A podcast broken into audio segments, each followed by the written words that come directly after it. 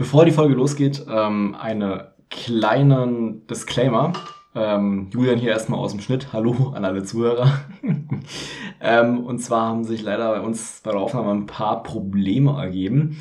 Ähm, das erste Problem, äh, wahrscheinlich ist das viel größere, und zwar ähm, vom Jules ist leider im mittleren Part etwa bei, bei einer Stunde fünf bis eine Stunde zwanzig ungefähr, oder es ist runtergekürzt, also vielleicht sogar nur zehn Minuten lang. Ähm, es ist leider seine Tonspur nicht vorhanden. Das heißt, ich musste da leider einiges rausschneiden. Also von Jules ähm, wundert euch nicht, wenn da die Übergänge manchmal ein bisschen komisch sind und, und Teile fehlen. Ähm, und zweitens, leider hatte ich mein falsches Mikrofon ähm, aktiviert ähm, und das konnte ich während der, konnte während der Aufnahme nicht äh, beheben. Deswegen ist mein, mein Tonspiel leider nicht so ganz sauber, an manchen Stellen ein bisschen übersteuert. Ähm, ich hoffe, das macht euch nichts aus. Ähm, die Folge ist trotzdem sehr interessant geworden, der Saisonrückblick zu den Saints. Ähm, ohne länger zu reden, wünsche ich euch viel Spaß bei der Folge und wir hören uns dann gleich in der Folge.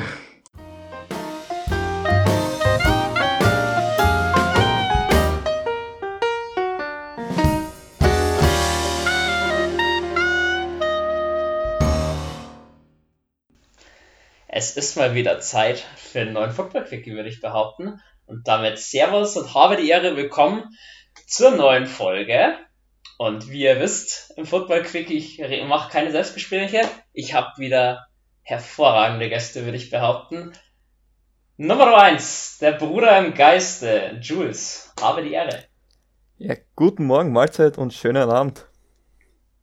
Und nachdem, ja, wir zwei könnten zwar schon eine ganze Folge füllen, aber ja, wollen wir doch lieber noch einen dritten zu Wort kommen lassen. In dem Fall herzlich willkommen, Julian. Grüß Gott. Hallo an alle Hörer da draußen und ich äh, grüße euch beide auch herzlich und ich äh, freue mich sehr, ähm, mit euch die Folge aufzunehmen heute. ich finde, man merkt, wir haben jetzt länger nicht mehr aufgenommen, ist alles ein bisschen noch rostig reinzukommen, aber das sollte ziemlich schnell überwunden werden, diese Phase. Football Quickie, ja, es wird kein Quickie, die Folge wird ein bisschen länger gehen. Und als Thema haben wir uns so ein bisschen die Saints-Saison jetzt vorgenommen. Wir machen heute wieder vor, einen kleinen Rückblick zu machen auf die Saison.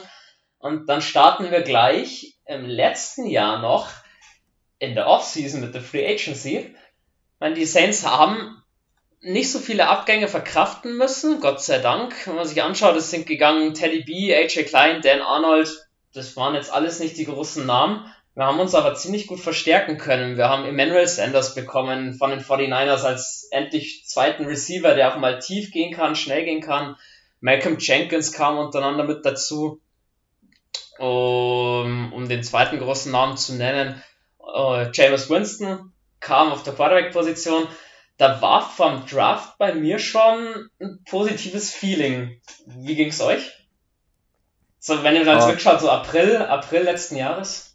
Ah, gut eigentlich, weil man meinte, nach Ende der letzten Saison, nach der Niederlage gegen die Vikings, das Fenster bei den Saints sei jetzt endgültig geschlossen, aber ich glaube, mit diesen Signings hat man sehr schnell ein deutliches Zeichen gesetzt, dass es da noch, dass sie noch mitkämpfen wollen um die Super Bowl und wie du sagst, ich glaube, es war vor dem Draft eine relativ angenehme Situation. Sie hatten jetzt nicht die großen Needs, ähm, daher konnten sie sich jetzt auch nicht sonderlich verpokern äh, beim Draft. Das war einmal so, dass man schon wusste, dass Cap Space früher oder später ein Problem werden könnte.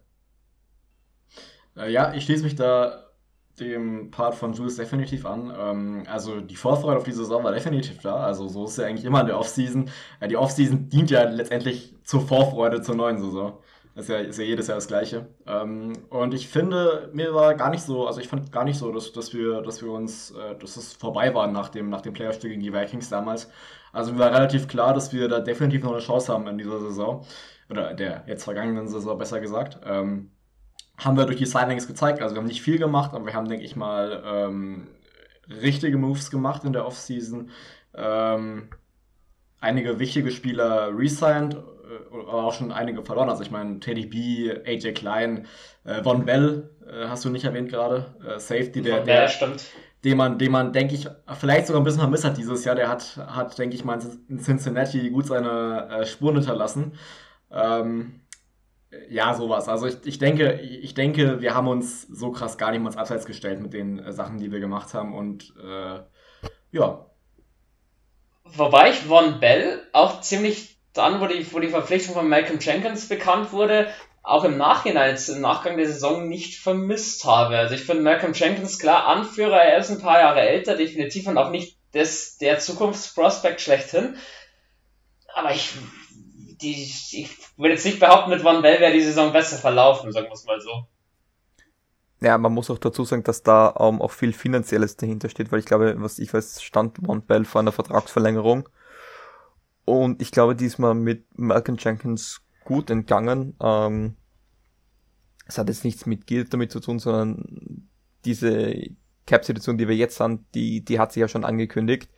Und deswegen kann ich den Move auch vollkommen verstehen. Und ich glaube, Jenkins ist jetzt, der hat noch paar Jahre im, im Tank, sag ich mal. Und ich glaube, da kann man noch relativ entspannt auf die Safety-Position schauen. Vor allem, ich glaube, das war eine Position, haben wir jetzt gelernt, gut zu äh, uns zu verbessern, weil das war ja 2012, 2013, 2014, wo wir in der Defense ja katastrophal waren, das größte Problem. Ähm, und ich glaube, die können wir da, haben wir gelernt, gut ausbessern zu können. Vor allem muss ich sagen, man hatte ja ein Angebot, soweit ich das damals mitbekommen habe, für Von Bell, was er abgelehnt hatte.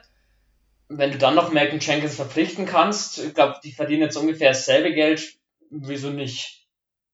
Ja, und davor natürlich, was man auch, was ich auch nicht erwähnt habe, Drew Brees hat auch nach einer kurzen Überlegungszeit dann nochmal gesagt, ich pack nochmal an, ich mach nochmal einen Run, hat er für zwei Jahre eigentlich unterschrieben. Ja, hat zumindest unser Cap-Problem, sein ganzes Stat Money, was er hat, was wir euch im Laufe der Offseason natürlich auch noch alles erklären werden, auch ein bisschen nach hinten geschoben, was Loomis für die Saison 2020 definitiv auch ein bisschen mehr Handlungsspielraum gegeben hat. Ja, soweit. Free Agents ja eigentlich ganz gut durch. Der Draft war dann für mich in Runde 1, Tag 1, ja, ich glaube, Jules, du hast es immer so schön gesagt, wenn O-Liner draften in Runde 1 ist halt nicht sonderlich aufregend, gell? Ja, es gibt da, glaube ich, Schöneres, was man machen kann. Oder es ist ihm halt nie so aufregend. Ähm, Im Nachhinein war es kein, kein schlechter Pick, ähm, weil du ihn halt auch variieren kannst zwischen Center und Guard-Position. Aber natürlich, es, es haben, glaube ich, die meisten Saints-Fans, die sich ein bisschen mit Draft beschäftigt haben, sind davon ausgegangen, okay, Patrick Queen äh, wird zu uns kommen. Ähm, ja, äh, es war sicherlich überraschend. Ich war ähm, beim, ich war da live bei bei Stone Luck letztes Jahr, weiß ich noch, und ich, dann haben sie mich hier auch gefragt und ich war da ein bisschen noch geschockt. Ich habe das gar nicht so richtig verarbeiten können, nicht weil ich jetzt so enttäuscht war, sondern einfach weil ich nicht davon ausgegangen bin, weil eigentlich so offensichtlich also auf Patrick Queen geschaut hat ähm, aber an sich ein guter Pick im Nachhinein. Ähm, ja, also dem Schock kann ich mich nur anschließen. Ich meine, ich saß hier, äh, ich habe das Draft geguckt, habe mir so gedacht, ähm, ja, Patrick Queen, vielleicht Jordan Love, was da noch verfügbar ist. Ähm, und dann, dann heißt es auf einmal äh, Caesar Ruiz und ich war so, was? Huch, ähm, war mir kaum klar, dass wir da, dass wir so einen Move machen werden. Ähm, für, für die, fürs Capspace war es definitiv ein guter Move im Nachhinein. Wir haben ja dann Larry Warford äh, nach dem Draft gecuttet, also unseren äh, bis, äh, bis dahin unseren ähm, Starting äh, Guard. Ähm, hat uns ein bisschen Capspace gespart. Ähm, und äh, Ruiz hatte keine schlechte Saison im Nachhinein, kann man definitiv äh, sagen. Also ich, ich, denke im Nachhinein besserer Pick, als ich es äh, direkt am Anfang damals gedacht hatte. Genau, da kann ich schon mal anteasern. Rookie-Rücksicht kommt natürlich auch in der Offseason von uns jetzt ziemlich bald. Da müsst ihr nicht mal allzu lange darauf warten, dass wir die Rookies mal unter die Lupe nehmen. Äh, ich fand, da war der Day 2 vom Draft sehr, sehr viel aufregender als Saints-Fans. Es gab viele Trades und in meinen Augen mit äh, Zach Bourne und Adam Troutman verdammt gute Picks, vor allem weil ich Zach Bourne nicht erwartet habe, dass er in Runde 3 zu uns fallen wird. Auch da würde ich den Ball wieder zu euch spielen. Hat man wieder gemerkt, Peyton und, und Loomis am Draft Day, sie machen nicht die schlechtesten Entscheidungen. Wir haben da nicht das schlechteste Front Office, definitiv. Nee, absolut nicht. Ähm, vor allem, was uns da in die Karten gespielt hat, das hat ja diesen Mini-Skandal gegeben rund um Sackbauen äh, zum Combine.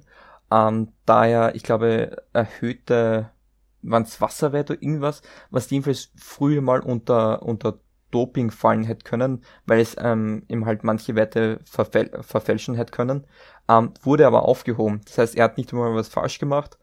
Ähm, und ich glaube, das war auch der Grund, wieso dann etwas im Draft gefallen ist. Im Nachhinein muss man sagen, die Erwartungen ist jetzt nicht ganz nachgekommen, aber ich glaube, da muss man einfach ein bisschen geduldiger bleiben, ähm, weil wir wissen, Linebacker-Position wird wahrscheinlich ein Need sein von uns und ich, es kann gut sein, dass er da auch über die nächsten Jahre diese Position füllen wird hinter äh, dem Art Davis. Äh, ja, kann ich mich äh, auch nur anschließen. Ähm, zweiter Tag war sehr spannend, muss ich zugeben. Also da war, würde ich behaupten, deutlich mehr los als am ersten Tag. Ähm, auch, mit den, auch mit den Trades. Ich meine, wir haben für den Pick von Adam Troutman ähm, unser gesamtes restliches Draft hergegeben. Also äh, einmal all in gegangen für den Pick. Äh, Im Nachhinein sicher auch ein lohnenswerter Move, wenn man, gerade wenn man sich die ganzen Spieler von, von den nächsten Runden anschaut, da ist in meinen Augen nichts allzu Großes mehr gekommen. Ähm, kann man sich im Endeffekt, äh, im Endeffekt nicht, nicht beklagen über, über das, was wir gedraftet haben, groß. Auch wenn wir von Zach Bourne noch nicht viel gesehen haben. Ich denke, wenn wir äh, Linebacker, ich sag mal, wenn es wieder ein bisschen enger oder knapper auf der Position wird, dann kann ähm, Zach Bourne da noch stärker aufblühen als äh, dieses Jahr. Vor allem, ich bin ja der Meinung, dass Zach Bourne der designierte Nachfolger von Demaria Davis schon ist. Ich meine, Davis hat auch einen neuen Vertrag bekommen dieses Jahr über drei Jahre. Ob er den ganz erfüllen wird, man wird sehen, aber auf jeden Fall sehr ähnliche Typen vom Spielstil her. Adam Troutman hat mich überrascht, den hatte ich 0,0 auf dem Zettel. Ich habe gar nicht auf seine Saison jetzt so groß eingehen. Ich hatte aber am Anfang auch gemeint, so, uh, da alles an die Vikings zu verscherbeln, was ging, spannend. Ob sich gelohnt hat, erfahrt ihr dann in unserer Rookie-Rücksicht. Und dann gab's noch einen Pick in Runde 7. Da hat man den diesjährigen Sechstrunden-Pick dafür abgegeben. Tommy Stevens, der ist dann zwischenzeitlich mal komplett gecuttet worden, also auch nicht mehr im Practice Squad unterhalten worden. Mittlerweile bei den Carolina Panthers. Ich denke, da werden sie auch den Grund gehabt haben, dass sie nicht mal mehr im Practice Squad halten. Mein Picks sind immer eine unsichere Sache. Im Nachhinein könnte man sagen, ja, man hat einen Sechstrunden-Pick irgendwo verschwendet. Aber es hätte ja auch funktionieren können. Oder wollt ihr zu Tommy Stevens noch was sagen? Ja, Julian will. ja, also ähm, das war nochmal lustig. Äh, wirklich, äh, da gab es ja lustige Erwartungen vor der Saison, wie wir den einsetzen wollen, ob wir den überhaupt einsetzen wollen. Der war dann ja ähm, in, den, in, in der nicht vorhandenen Preseason, also im Trainingscamp der Saints als Tight gelistet worden. Also er hat gar nicht als Quarterback gespielt bei uns. Ähm, ist dann ja gegen Ende der Saison von Carolina oder von den Panthers äh, verpflichtet worden und ausgerechnet im letzten Spiel gegen uns haben sie versucht, äh, Tommy Stevens äh, sozusagen als Wildcat Quarterback einzusetzen.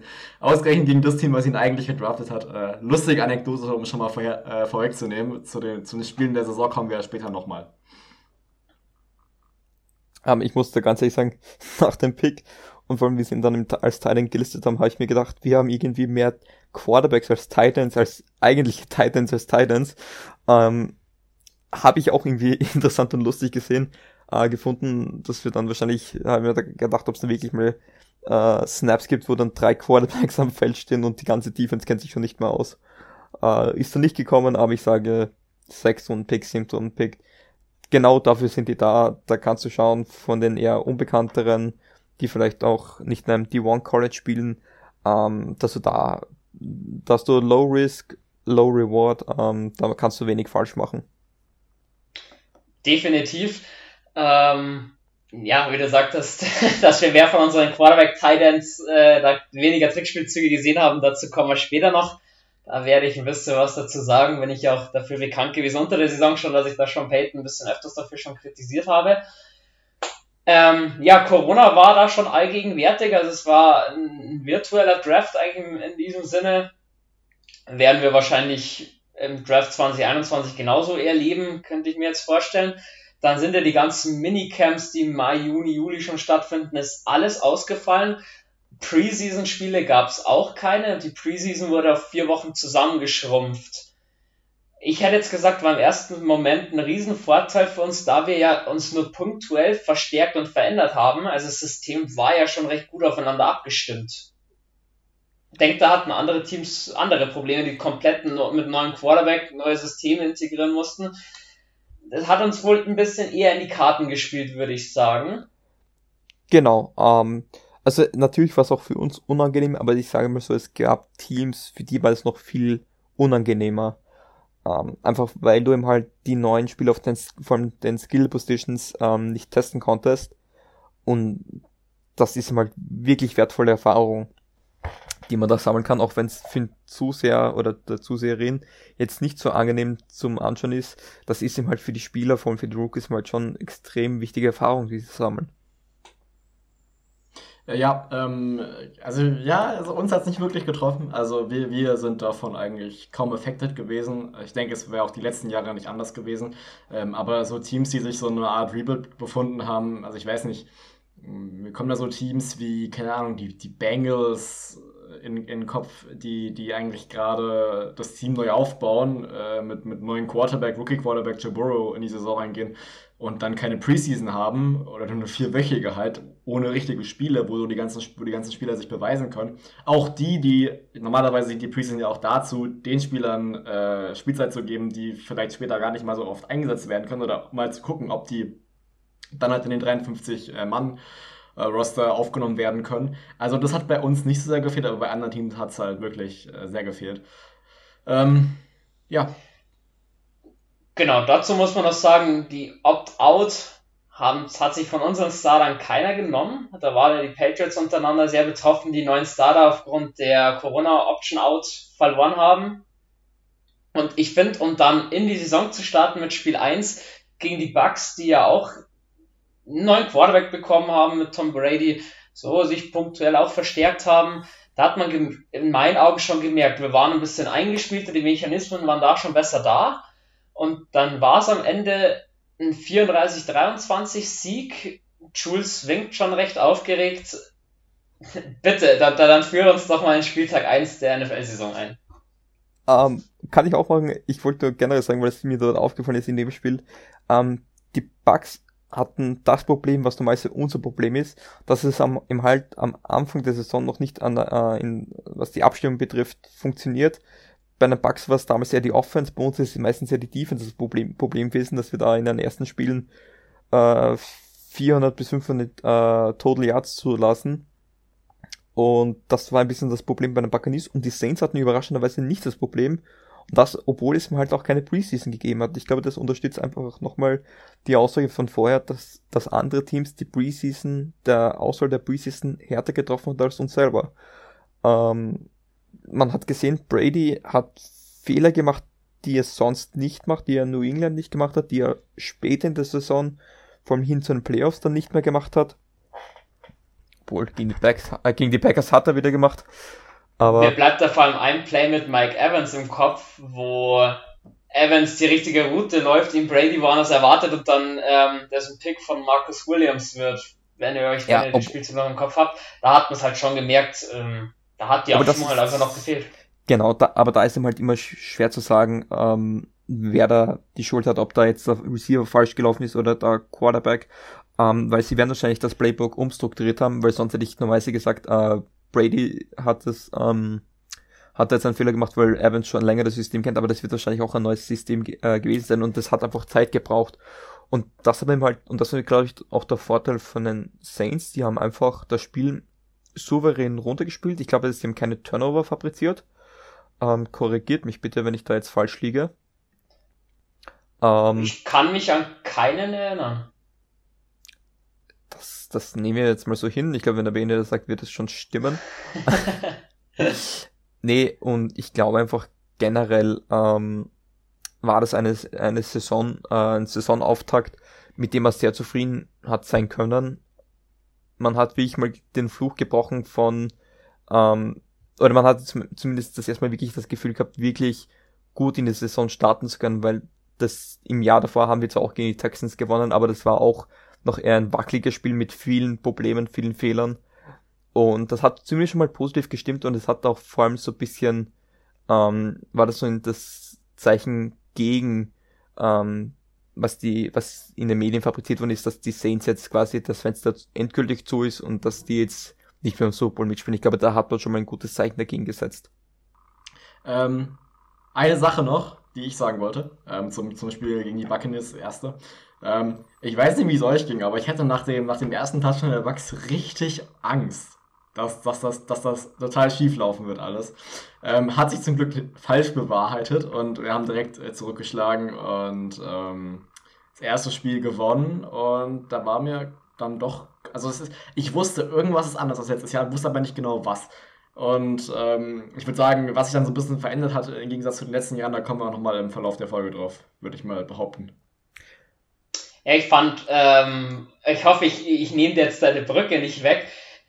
Ivan Kamara hat ja davor einen richtig fetten Vertrag bekommen, wo dann schon äh, Trade-Gerüchte, Trade-Forderungen und und und. Und hat er in dem Spiel zwei oder drei Touchdowns, hat richtig geliefert und hat sämtliche Argumente, glaube ich, für eine Trade oder für eine Fehlentscheidung, ihm so einen fetten Vertrag zu geben, dazu nichte gemacht mit diesem Game. Ich fand halt generell, klar, man hatte noch so ein bisschen seine Anlaufschwierigkeiten in Spiel 1, aber prinzipiell hat mir das gefallen. Für den ersten Spieltag, wie Schulz sagt, wir sind nicht immer zwingend gut reingekommen an Spieltag 1. Die letzten Jahre, ja, wie soll es dann auch anders gewesen sein? Diese kleine, dieser kleine Struggle am Anfang der Saison, der kam dann in den folgenden zwei Spielen. Nämlich durften wir das neue Stadion in Las Vegas einweihen, bei den Las Vegas Raiders. Stand es zur Halbzeit noch unentschieden, ich glaube 17-17 oder 14-14. Am Ende verliert man dieses Spiel 24 zu 34 relativ deutlich. Ähm, ich kann mich gar nicht mehr so viel daran erinnern, an das Spiel selber. Bloß, ähm, ja, ich war, ich war nur ziemlich angepisst, das auf jeden Fall. Äh, Julian, du kannst sicher mehr dazu noch sagen, was damals nicht gepasst hat. Ja, ich war ja auch derjenige, der damals in der ersten Podcast-Folge das Spiel genauestens analysieren durfte. das, ist, das ist so ein bisschen so, so, ein, kleiner, so ein kleiner Rewind, weil wir haben ja damals in der ersten Podcast-Folge die ersten fünf Saisonspiele so ein bisschen zurückgeblickt. Das ist jetzt auch mehr oder weniger ein Rückblick. Deswegen cool, dass ich es jetzt schon zum zweiten Mal machen darf. äh, ja, so gegen die Raiders, äh, Woche 2 Niederlage, ähm, ich würde sagen, typische, typische Saisonanfangsstruggle, den die Saints jährlich haben. Ähm, man, also Fehler, man hat Fehler gesehen, die, die, die gerade in dieser Zeit der Saison bei den Saints am meisten oder am häufigsten auftreten. Also gut angefangen, ähm, aber offensiv gestruggelt, defensiv bei den Third Downs nicht da gewesen. Ich sag's, hab's damals schon gesagt, ich, sag's, ich sag's jetzt wieder, äh, Darren Waller war absoluter Albtraum in dem Spiel. Ähm, da, da, die konnten wir gar nicht verteidigen. Ähm, und da haben die Raiders halt, ich sag mal, gut aufgezogen und haben halt einfach, haben nicht exzellent defens äh, defensiv gespielt, ähm, haben, bei, haben aber in der Offense 34 Punkte gemacht, ähm, was am Ende nicht schlagbar war für uns, weshalb wir dieses Spiel dann dann doch im Ergebnis dann doch eher deutlich äh, verloren haben. Und das auch, würde ich sagen, völlig verdient. Äh, Breeze hatte, glaube ich, eine, eine, dumme Interception, also eine Interception, die ich noch, so noch nie werfen sehen habe, weil ähm, der war, glaube ich, sogar, der, der war unter Druck und hat, hat einen Ball, ich sag mal, letzte Sekunde noch rausgebracht und äh, komplett an den Linebacker reingeworfen. Also so, so Fehler, die einfach nur am Anfang der Saison gefühlt passieren. Also Fehler, die wir so sonst selten bei den Saints eher sehen. Ähm, ja, was mich vor allem an dem Spiel extrem überrascht hat, ist, dass wir eigentlich extrem gut begonnen haben, sowohl äh, in der Defense, aber auch vor allem in der Offense. Und dann hin zur Halbzeit und vor allem in der zweiten Hälfte ist dann gar nichts mehr gegangen. Wir haben das Spiel an der Line of Scrimmage absolut verloren. Wir haben keine sauberen Tackles mehr gemacht. Das waren immer so die Kleinigkeiten, was mich richtig überrascht hat, weil es hat ihm halt gar nicht zum Typus momentan gepasst. Es waren es haben einzelne Abstimmungsfehler gegeben, aber die waren verkraftbar. Es waren einfach individuelle, individuell waren wir zu schwach. Und es wirkt einfach so, als wollten die Raiders einfach den Sieg viel mehr, als es die Saints wollten. Und das, also, ich habe mir noch nach dem ersten Fehler ich mir gedacht, okay, das wird wahrscheinlich ein angenehmer Sieg für die, für die Saints. Endlich das erste Mal seit, ich glaube, 2013, 2014 starten wir mit 2-0. Und dann zur Halbzeit hat, ab der Halbzeit hat es dann so eine Schelle für uns gegeben, da wir wirklich in sämtlichen Kategorien komplett versagt und da haben einfach die Raiders das raffiniert runtergespielt und über Darren Waller, glaube ich, hat heutzutage noch jeder Saints von Albträume. ich finde auch, dass es wieder, weil Derek Carr auch ein ziemlich ordentliches Spiel gemacht hat, aus dem ist auch so ein Quarterback, aus dem werde ich irgendwie nicht schlau, Derek Carr. Der kann, der kann, der kann so verdammt gut spielen und dann hat, trifft er ab und an Entscheidungen, wo ich mir nur den Kopf lang und denke, hey, Digga, du spielst NFL, also das kann ja wohl nicht sein. Jetzt haben wir Phil nicht da für seine Meinung. Gut, ja, dann steht's, zumindest der Record nach zwei Spielen 1-1. Ja, war man, oder ist man als Saints-Fan auch gewöhnt, dass man nicht 2 oder 3-0 startet. Und dann gab's schon so das erste Topspiel in der Saison, früh in der Saison, daheim gegen die Green Bay Packers und da hat sich vor allem bei mir im Kopf festgesetzt dieser Fumble von Taysom Hill. Ein Fumble der Taysom Hill, der wird uns die Saison auch noch durchbegleiten, da werden wir in der Folge auch noch, äh, noch mal drauf kommen, würde ich behaupten. Aber das war schon so eine Niederlage, wo ich zu mir gesagt habe, ja klar, du kannst gegen die Packers verlieren, weil du auch gewusst hast, dass die Packers wieder vorne mit dabei sein werden. Aber der Sieg wäre schon auch in hinsichtlich First Seed sehr, sehr, äh, sehr, sehr wichtig gewesen. Deswegen hat der noch sehr viel mehr wehgetan als die Niederlage gegen die Raiders. Auch da, warum hat es gegen die Packers nicht gelangt? Ähm, also das war für mich wahrscheinlich einer der schwächsten Spiele, die wir hatten. Ähm, alles, was in der Offense funktioniert hatte, kam größtenteils über Alan Kamara. Es hatte auch Drew Brees, der von den Stats her eigentlich ein Top-Spiel hatte. Also er hatte das ähm, 29 von 36 Completions für fast 300 Yards und drei Touchdowns. Aber es war leider viel, sehr viel Alvin Kamara davon. Und ansonsten ist da gar nichts gegangen in der Offense. Und genau dann waren eben halt Sachen wie der Fumble, der uns nicht wirklich gut getan hat. Und eben halt auch sehr oft, dass wir die Drives nicht beenden konnten und oft nur ähm, Field Goals äh, fabriziert haben. Aber ich glaube, der wirkliche Schlüsselfaktor waren da, glaube ich, die Fans. Hätten wir an dem, an dem Spieltag Fans gehabt, hätte, hätten, glaube ich, die Green Bay Packers und Aaron Rodgers keine 37 Punkte gegen, gegen uns erzielt. Da waren viele Offsides, weil wir wissen, der Hardcount, der Hardcount von, von Aaron Rodgers ist einer der besten, den es gibt. Und da sind wir einfach zu oft, äh, haben wir da dann dumme Fehler gemacht und wurden dann eben halt leider auch oft tief bestraft, also mit tiefen Bällen. Aber das hat sich für mich quasi, das hat, da hat man gemerkt, da hat vieles nicht gepasst. Das war einfach, vielleicht war es einfach auch nur ein schlechter Tag. Man weiß es nicht, aber war nicht schön zum Ansehen. Ja, kann ich dir, kann ich nur bestätigen. Ich würde sagen, von allen Niederlagen, die wir hatten, die, also in der Regular Season, die ärgerlichste. Äh, wir gewinnen das Spiel, dann, dann kannst du wahrscheinlich davon ausgehen, dass wir am Ende über den Packers stehen am Ende der Saison. Ähm, aber wie sagt man so schön, ähm, Jetzt habe ich kein Sprichwort dafür, Mann. Ich wollte eigentlich ein schönes Sprichwort dafür auspacken, jetzt habe ich es aber leider vergessen. Naja, jedenfalls ähm, ist es ja egal. Also, man weiß ja nicht, ob die Packers am Ende oben gestanden hätten oder wir, aber hätten wir das eine Spiel gewonnen, wäre es wahrscheinlich so gewesen, dass wir über den Packers gestanden hätten. So. Ähm, und jedenfalls, ja, also äh, Fans, wichtiger Faktor. Die ganze Saison eigentlich. Zum Glück hat uns das dann eher weniger geschadet und Fans kamen dann ja auch teilweise wieder rein, also 3000 und glaube ich teilweise auch 6000 Mal äh, Mitte der Saison. Ähm, aber wie gesagt, die ärgerlichste Niederlage. Wir waren am Ende nur sieben Punkte weg. Wir haben 30 Punkte gemacht, die gefühlt alleine von Alvin Kamara gekommen sind. Ähm, mit, mit, der Zeigt, hat aber auch gezeigt, sorry, ganz kurz, ich, Entschuldigung, dass ich unterbrechen wollte auch nur sagen, das hat auch gleichzeitig gezeigt, dass zu dem Zeitpunkt die Green Bay Packers noch wirklich brutale Schwierigkeiten mit Running Backs hatte, weil normal darf bei so einem Spiel selbst ein Talent wie Alan Kamara nicht so durchdrehen, weil das waren wirklich brutale Yards, die er da gemacht hat. Da war wirklich, ihm wurde eigentlich kein Yard geschenkt. Und, aber ja, das hat einem halt auch gezeigt, dass die Packers Defense noch fehleranfällig war, aber unsere war es dann leider noch mehr, hätte ich gesagt, oder? Ja, definitiv. Äh, definitiv. Äh, kann, man, kann man dir absolut nur recht geben. Ähm, ich wollte eine Sache noch sagen, tut mir leid, Bene. wir machen sofort, ja, mit, dem, schon, wir machen sofort mit Woche 4 weiter. Ähm, für mich ist auch das Play von Alvin Kamara, welches er da aufgesetzt hatte, dieser, dieser ich weiß nicht, 50 Jahr touchdown Play of the Season, ganz klar. Also wie er sich da durch die Defense arbeitet. Auch noch auch was, was sehr ähm, wenig anerkannt wird, äh, der, die, der Hustle von unserem Center Eric McCoy, der dann nach dem Kamara den Ball gefangen hat und die ersten zwei Tackles gebrochen hat, das Feld vor Kamara runterrettet, dem den Weg freiräumt. Äh, Wahnsinn. Also da war ich echt begeistert. Und äh, also Alvin Kamara ist in mein, meiner Meinung nach zweitbestes Spiel der Saison. Welches das Beste war, werdet ihr später noch erfahren. Ich denke, ihr könnt es schon alle denken. ich, ich, ich, weiß, was du sagst, best, beste, ich, ich weiß, was du sagst, was sein bestes Spiel war. Ich sage trotzdem, das Spiel gegen die Packers, das war sein stärkstes Spiel, das er hatte. Das okay, können wir ja dann zu späterer Stelle ausdiskutieren. Die Diskussion, die, die heben wir uns dann noch für später auf. Ich finde, das war einer der wenigen Beispiele, wo so ein Running Back Screen mal wirklich schön funktioniert hat, weil leider hatten wir das ja oft genug die Saison, dass der leider voll in die Hose ging. Ich weiß um, nicht, ähm. ob das ein direkter Screen war. Das, das, sah für mich, das sah für mich eher danach aus, als, als wäre das. Also so, so ein Option Das war ein Swing Pass, glaube ich. meine. Ja, ja, es kann sein, aber ich meine, ja, ja Breeze, Breeze hat ja erst geguckt, ob er vorne nur Passing Option hat, dann hat er erst nach links rüber, dann war Camera da außen äh, frei, also sozusagen so eine Flat Route gelaufen.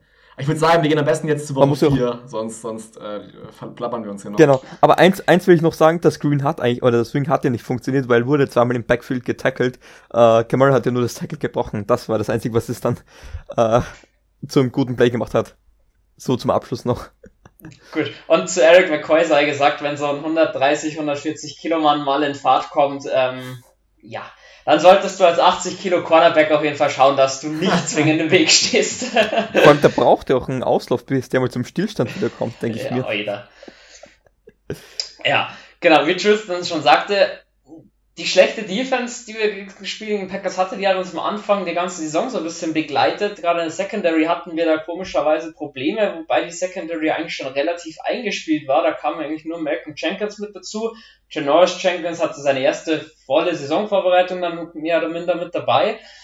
Ja, und auch äh, Spiel 4 dann in Detroit. Ähm, hat scheiße angefangen. Ich erinnere mich da an die äh, Picked Interception von Breeze und dann waren wir 14-0 hinten. Und die Stimmung war schlecht zu dem Zeitpunkt, würde ich sagen. Du hast, standest 1 zu 2, du hattest deine Problemchen, es lief noch nicht alles so, wie man es eigentlich erwartet hatte.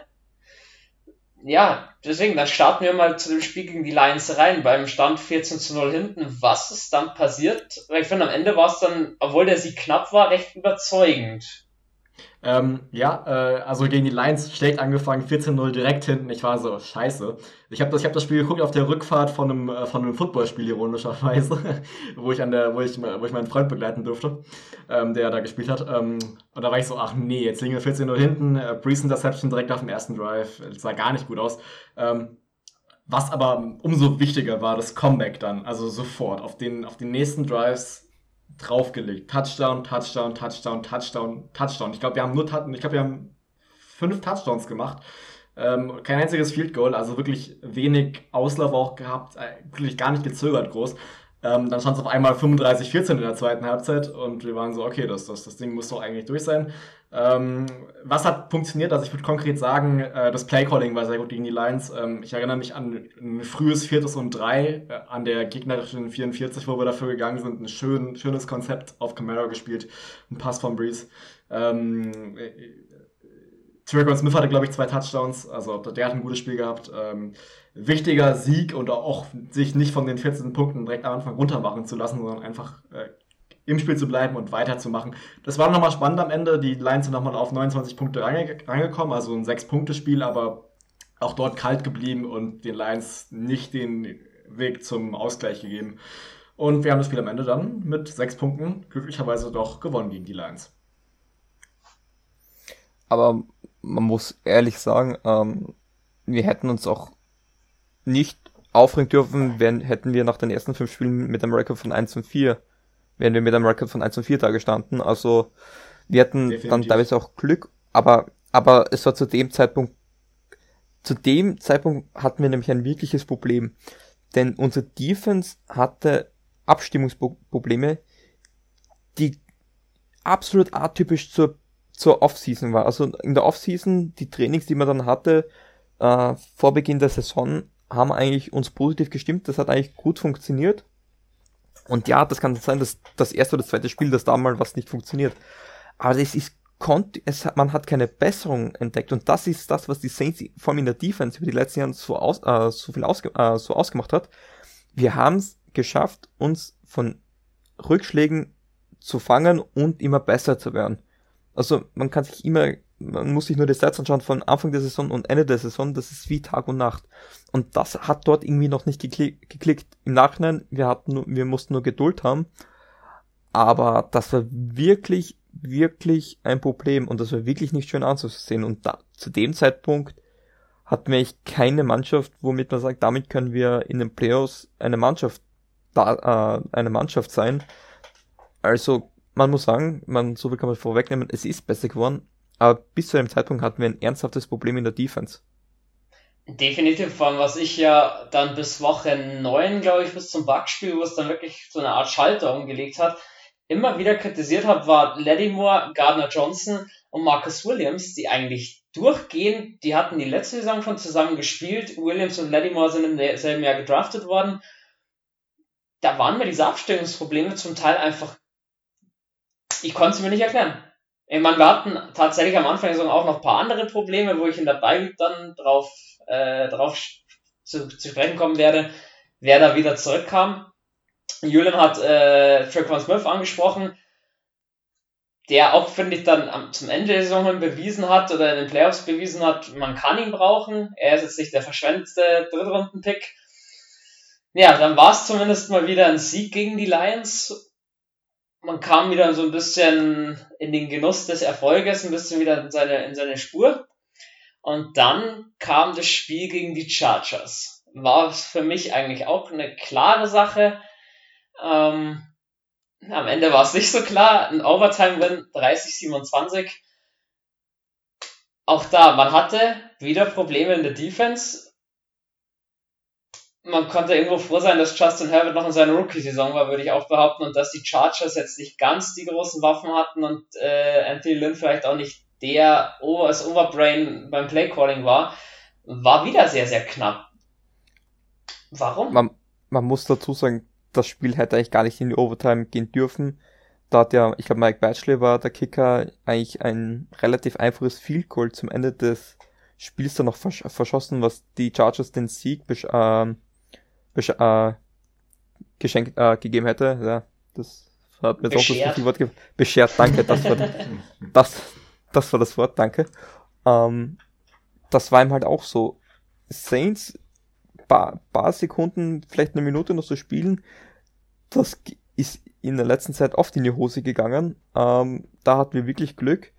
Aber auch da, da haben so viele Sachen nicht funktioniert, die eigentlich funktionieren hätten sollen zu dem Zeitpunkt. Und auch wenn wir gewonnen haben, das war ein Sieg, über den habe ich mich überhaupt nicht freuen können, weil der war absolut nicht verdient gewesen. Da wäre es mir sogar lieber gewesen, wir hätten wirklich ein gutes Spiel gemacht und trotzdem verloren. Das wäre mir viel lieber gewesen in der Situation, als schlecht zu spielen und das Spiel zu gewinnen. Weil ich habe mir zu dem Zeitpunkt wirklich gedacht, wann wird es endlich besser? Wird es überhaupt noch besser? Ähm, naja, die restliche Saison hat gezeigt, es wurde besser, aber da habe ich mir wirklich gedacht, wir haben da doch arge Probleme in der Defense und wenn wir die jetzt nicht sofort lösen, schaut das nicht, wird es nicht schön für uns auch schon, die restliche Saison. Ja, da kann ich dir absolut recht geben. Nur in dem Punkt nicht, dass ich lieber das Spiel ähm, äh, dreckig, äh, äh, gut verloren hätte als dreckig gewonnen. Ich nehme lieber immer den Sieg, egal wie dreckig, ähm, auch wenn es nicht schön war. Ähm, aber es war ein wichtiger Sieg, weil ich finde, das hat so, war so ein bisschen der Turnaround danach, also nach dem Chargers-Spiel. Ähm, ja, wir hatten Glück. Wir hatten wirklich Glück mit dem Field Goal. Das war gar nicht mal so einfach. Ich glaube, das war wirklich so ein 50-Yard-Field Goal sogar. Aber das viel, viel schlimmer fand ich eigentlich das Play davor. Also, das, das war, glaube ich, ein Dritter und Zehn, äh, wo, wo Mike Williams äh, äh, Dreier-Coverage genommen wurde und einen tiefen Pass von Herbert an der 30 fängt. Also, ich meine, sowas darf dir bei einem Dritten und Zehn, in der, wo die Chargers, wo es darum geht, ob die Chargers noch in Field Goal Range kommen, um um Game-Winning Field Goal zu versuchen. Ähm, das darf da nicht passieren. Wirklich, also wir haben um, ähm. Glück, dass Michael Batley da den, den Pfosten getroffen hat. Das kommt auch noch dazu. Also, Def definitiv, und ich meine, ich habe es ja am Anfang gesagt, ähm, da wenn, ich meine, Justin Herbert ist kein schlechter Quarterback, aber kann man froh sein, dass er da noch am Anfang von seiner Rookie-Saison eben war. Weil die, wenn in Anführungsstrichen einen richtigen First-Class-Quarterback zu dem Zeitpunkt schon gehabt hätten, der hätte uns zerstört.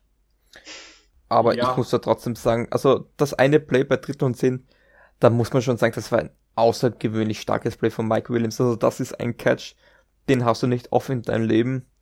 Und ich muss sagen, da, ich glaube, Lattimore war da in der Coverage direkt beim dran. Besser, mehr kannst du da, glaube ich, eh nicht als Cornerback machen. Das war, glaube ich, am Ende des Tages einfach ein perfektes Play von der Offense. Aber es hätte gar nicht zur Entstehung kommen sollen. So hätte ich gesagt, aber das Play an sich, wo, wo ich schon sag, wo ich mir jetzt gleichzeitig gedacht habe, okay, scheiße, aber verdammt war das ein geiles Play gerade eben. Und in der Overtime haben wir es dann auch noch geregelt und Latimore hat seinen Fehler ein Stück weit wieder gut, gut gemacht nach dem Field Goal von Will auf dem ersten offensiven Drive. Mussten wir die Chargers sozusagen zu einem, zu einem äh, sagt man, For and Out, das ist ein richtiger Footballbegriff, äh, bringen, damit sie halt, Ja. äh, dadurch haben wir das Spiel gewonnen. Also Also, Turnover und Downs. genau, Turnover Downs, genau so, so, so sagt man's.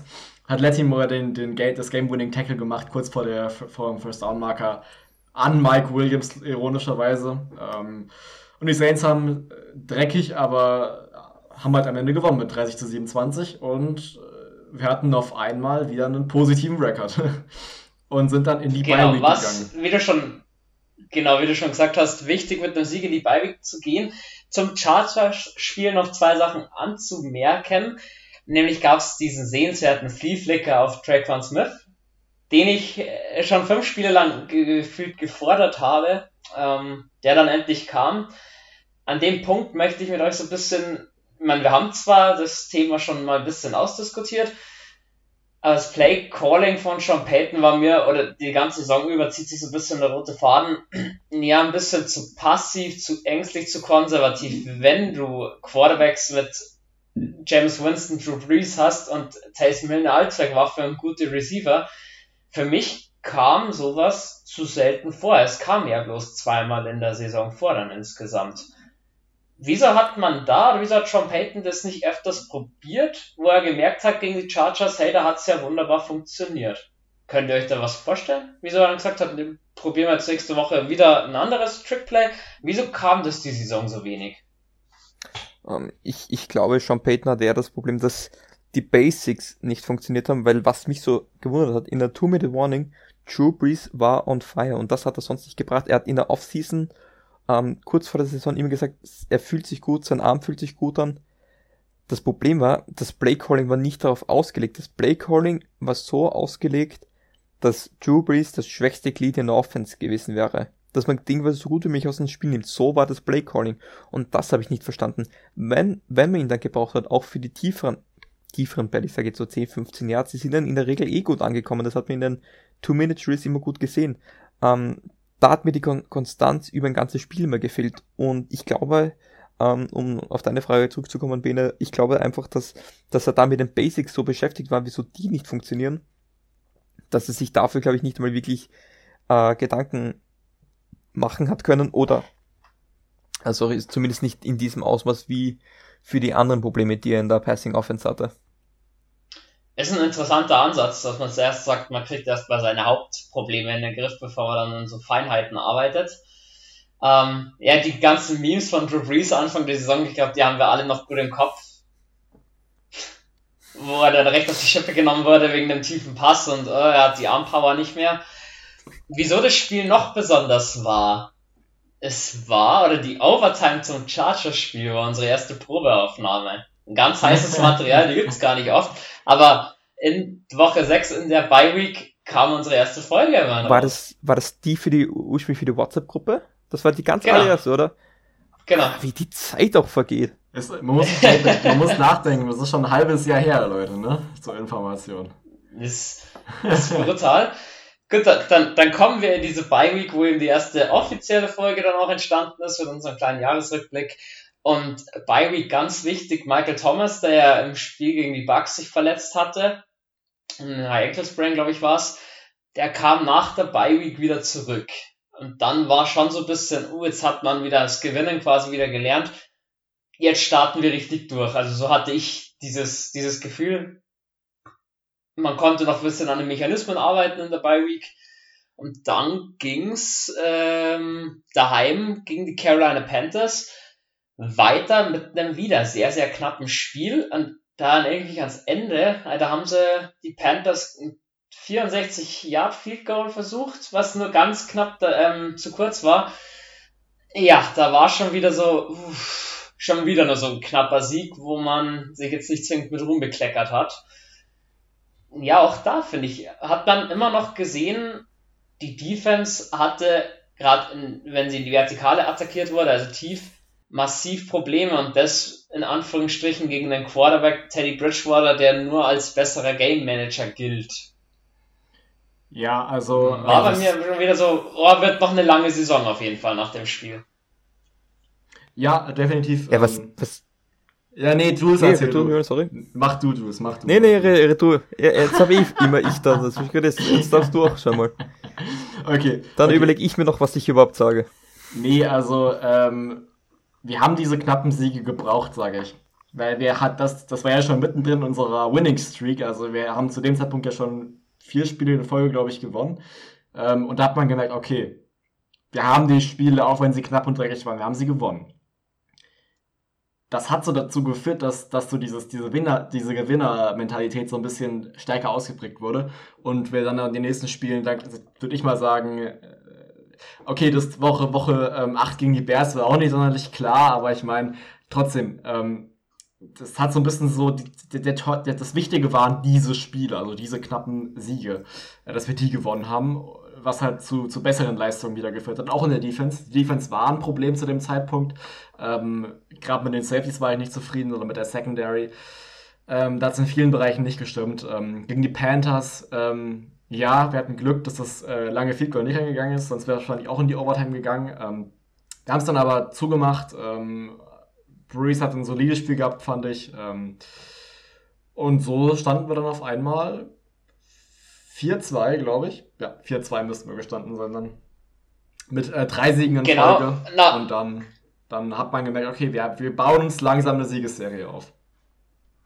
Genau, nach dem Sieg gegen Chicago in der Overtime und dann in Woche 8 zu gehen, ähm, standen wir sogar 5-2. Auch da im Spiel gegen Chicago, ja, es war halt eigentlich nur Nick Foles. Ich meine, auch zum Beispiel die Bucks haben gegen die Bears verloren. Also, dass das jetzt keine Hamperer waren, die sind auch mit 5-1, glaube ich, gestartet, das war auch klar. Ja, was blieb mir da groß im Kopf? Will Lutz hatte Probleme mit äh, seinen Field Goals und äh, Extrapunkten. Er hat die Saison generell ein bisschen gestruggelt. Und äh, Malcolm Jenkins beim Münzwurf. Das, glaube ich, geht mir auch nie wieder aus dem Kopf. ja, das, ist, das, ist, das war legendär, muss ich zugeben. Wie war das? Ja. Tails never fails? Ich glaube, ich glaub, du Tails. sagst es. Jules, willst du noch was zu den zwei Spielen sagen oder kommen wir dann zu, ich glaube, dem positivsten Saints-Spiel der Saison, um es mal so Ähm, anzuteasern? Ich hatte sehr viele Kopfschmerzen nach beiden Partien und ich war nie wirklich sehr glücklich darüber. Und das, glaube ich, summiert. Ich war glücklich über die Siege, aber ich war mit den Leistungen in keiner von beiden Spielen wirklich sehr zufrieden. Ja, ich glaube, so kann man es. Die Sieger hat man gern mitgenommen, aber zwingend herausragend war es nicht. Ich war, also ich war glücklich, dass wir die Spiele gewonnen haben, sage ich so. Also ich, ich wusste, okay, ich kann mit gutem Gefühl schlafen gehen, weil wir diese Spiele irgendwie gewonnen haben. Auch wenn es gegen die Bears in der Overtime spannend war, war und, und eng war. Ich meine, es hat sich, glaube ich, über drei Possessions in der Overtime gezogen dann. Und dann haben wir erst, erst Will Lutz das Field Goal gemacht ähm, und das Spiel dann für uns gewonnen.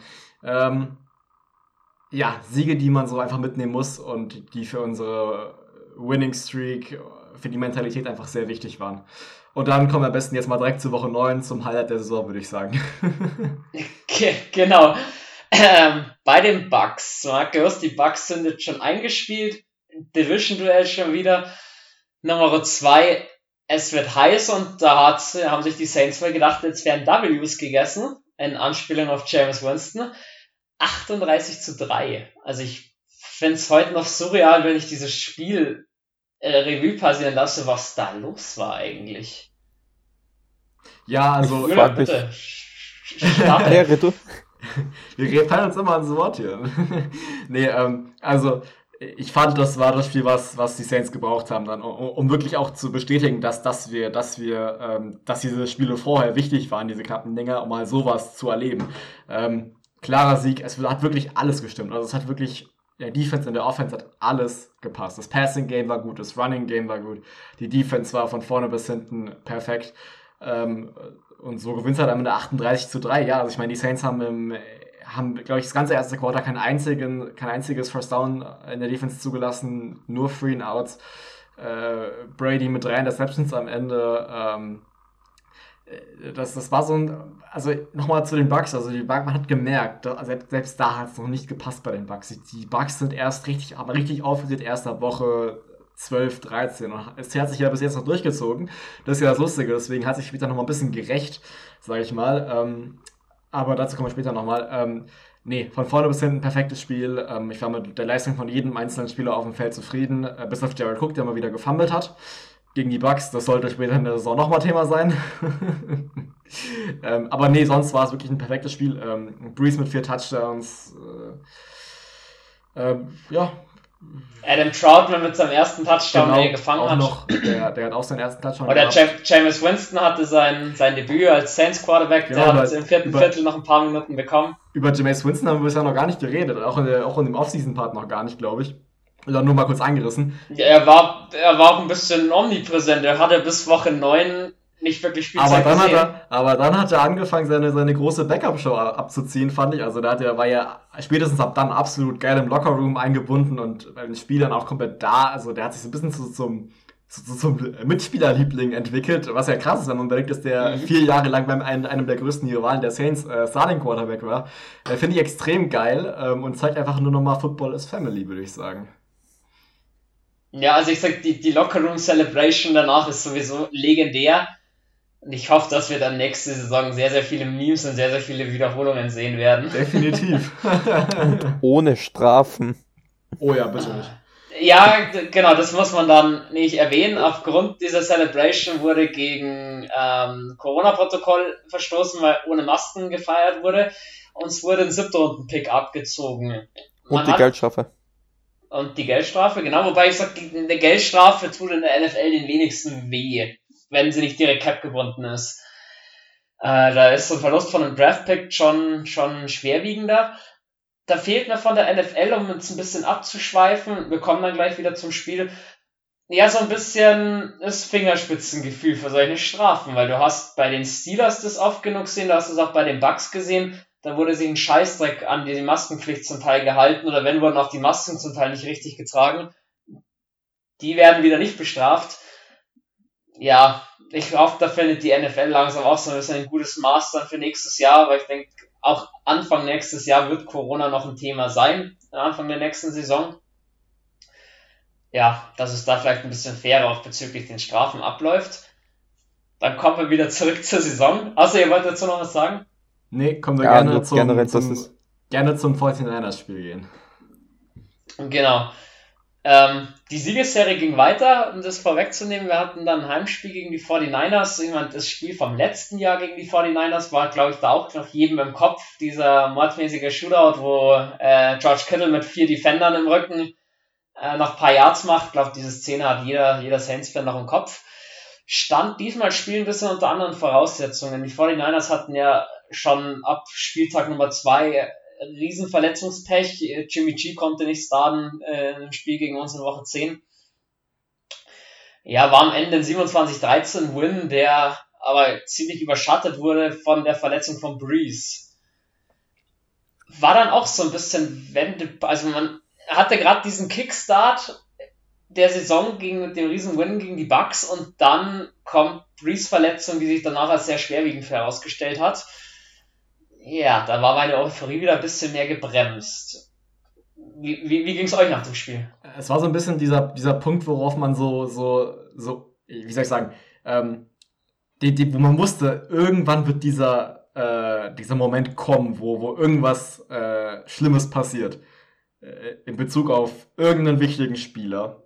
Ähm, und das war halt äh, wieder mal Drew Brees, der sich ja letztes Jahr schon mal verletzt hatte. Ähm, ich, ich, fand, ich fand, es hat viel weniger die Woche, die zwei, drei Wochen darauf affected, es hat viel mehr die, die, das Ende der Saison affected. Äh, einfach weil wir hatten, wir haben ja zwei Backup-Quarterbacks gehabt, die das, die das dann irgendwie lösen konnten. Also Jameis Winston in der zweiten Halbzeit von, vom 49ers-Spiel hat das, denke ich, mal ganz okay gemacht. Nicht, nicht besonders, aber okay. Und äh, schon mal wegzunehmen, haben wir dann ja Taysom Hill gestartet die Wochen darauf, was für viele sicher eine Überraschung war. Ähm, der hat das auch ich sag mal, einigermaßen hinbekommen. Außer gegen die Eagles, da war es ein bisschen schwieriger, obwohl auch da die Niederlage nicht auf ihn zu schieben ist, hundertprozentig. Ähm, hat trotzdem seine Fumbles auch gehabt, die er in den Wochen vorher auch schon ab und zu mal gehabt hatte. Da hätte er sich ein bisschen in Beherrschung haben müssen. Ist aber gar nicht das Thema. Also der Ausfall von Breeze oder äh, wir, wir, wussten ja, der hat ja die Woche vorher gegen die Bucks wahrscheinlich sein bestes Saisonspiel gehabt. Ähm, dass er dann zu dem Zeitpunkt weggefallen ist, extrem bitter ähm, und ungünstig. Ähm, wir haben gegen die 49ers äh, klar gewonnen, äh, aber die 49ers hatten auch wirklich so viele Spieler, äh, sind weggefallen. Richard Sherman die ganze Saison, George Kittle lange Zeit, Jimmy G wieder mal, äh, nachdem er letztes Jahr zum, äh, das erste Mal wirklich komplett spielen konnte, hat er seine Form in den Spielen, die er hatte, nicht gehabt aus dem letzten Jahr und er ist auch weggefallen fast die ganze Zeit. Deswegen müsste ja Nick Mullins spielen. Ähm, also da, da war es für mich keine Überraschung, dass wir am Ende gewonnen haben, glücklicherweise. Ähm, ja, äh, ich würde sagen, ja, ich habe schon mal ein bisschen die Brücke gebildet zu den, nächsten, zu den nächsten Wochen, oder? Genau, also muss sagen, weil du sagst, James Winston nicht besonders in Halbzeit 2. Ja, das haben wir, glaube ich, damals auch anvisiert, das Thema, wenn du als Quarterback reinkommst, in ein Gameplan, der nicht zwingend auf dich ausgerichtet ist, tust dich einfach schwer, hat das Spiel eigentlich solide runtergespielt. Und die, die, den Pflichtwin am Ende, der es eigentlich war gegen die 49ers, nachdem sie halt so geschwächt waren personell, den hat man dann geholt und, und gut war's. Vor allem das Spiel war ja zu der Situation schon relativ entschieden. Da ging's größtenteils nur darum, einfach die Basics zu machen, das Spiel einfach locker runterspielen, versuchen, keine Verletzungen zu riskieren. Und ja, das hat dann, glaube ich, auch relativ gut. Dann werde ich die nächsten, mh, dann werde ich die nächsten vier Spiele zusammenfassen mit It's Tyson Time. Holen wir mal unser Schweizer Taschenmesser raus. Wie Julian es schon ähm, geteasert hat, kam am Freitagabend vorm Falcons-Spiel die komplett überraschende Nachricht, dass Taysom Hill starten wird. Im Nachhinein würde ich sagen, ja klar, man ist richtig, dass man ihm die Chance gibt. Er hat jetzt auch keinen kleinen Vertrag und vielleicht reißt das ja doch was.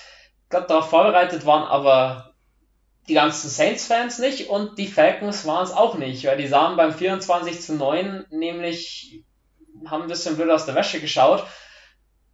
Hat Taysom Hill ziemlich solide seinen Einstand gefeiert, würde ich, würde ich behaupten. Absolut. Ähm, ich finde, man hat, es war auch vor allem angenehmer zu sehen, weil es ein komplett anderer Spielstil als, als bei Drew Brees. Also man hat auch die tiefen Bälle gesehen, man hatte mal diese Rushing Upset gesehen, die logischerweise bei Brees nicht vorhanden ist. Ähm, und das war vor allem gegen die Falcons durchaus auch ein Erfolgsrezept. Es war wieder der Fumble vorhanden. Also irgendwie so das sind so Kleinigkeiten, die man aber trotzdem nicht abstellen konnte äh, bei ihm irgendwie. Und ich war sehr überrascht davon, ähm, dass er so solide eigentlich gespielt hat. Ähm, weil ich, ich fand, er stand sehr unter Kritik. Was ich jetzt, wo ich auch sagen muss, der Typ hat, hat, ist zwar der etatmäßiger Backup, wenn man weiß, der Starter wird nicht, erst gar nicht spielen. Also im Spiel kommt äh, was klar, dass Winston reinkommt und sonst Hill startet, aber der hatte nicht nur als Quarterback trainiert, der hatte das Wide Receiver als Wide Receiver trainiert, das Tight End, äh, Special Teams. Und ich finde, der hat in den paar Tagen, die er wirklich intensiv ähm, Quarterback trainieren konnte, eigentlich einen guten Job abgeliefert. Und wenn wir die Fumbles nehme ich jetzt da teilweise ein bisschen raus, weil da waren noch viele als Runner, sag ich mal und muss ich sagen, war ich allgemein in den vier Spielen, die es war, eigentlich relativ zufrieden mit seiner Leistung, weil das einzige, wo man sagt, da hat die Leistung nicht gestimmt, war gegen die Eagles und da muss ich auch sagen, da hat, da haben wir zwei, äh, hatten wir zwei Gegenspieler, die über 100 Yards gegen die, die gegen die Saints gelaufen sind. Da hatten wir einen Kicker, der viel Goals verschossen hat. Ähm, da hat einiges, da haben Receiver die Bälle nicht gefangen bei Third Downs, also da hat es einige Probleme gegeben. Und da fand ich, wurde Taysom Hill in den Medien meiner Meinung nach zu viel kritisiert.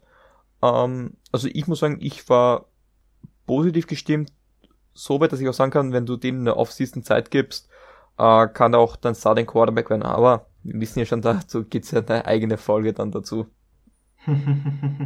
ja, äh, darf ich dazu was Schön angeteasert, ja. Mhm, klar, gerne. Ähm, also, äh, ja, genau. Ich würde sagen, wir machen einfach mal kurz die, die, die äh, drei Spiele von Jason Hill einfach mal in einem. Ähm, oder die vier Spiele waren es, glaube ich, sogar. Die vier Spiele waren es sogar. Genau. Also, ähm, genau. Taysom Hill hat seinen Job besser gemacht, als ich es gedacht habe, hat seine Touchdowns geworfen, hat auch seine Fehler gemacht. Er hat sicher nicht so gut gespielt wie Drew Brees, wenn er in Topform ist, aber das kannst du auch von Taysom Hill nicht erwarten.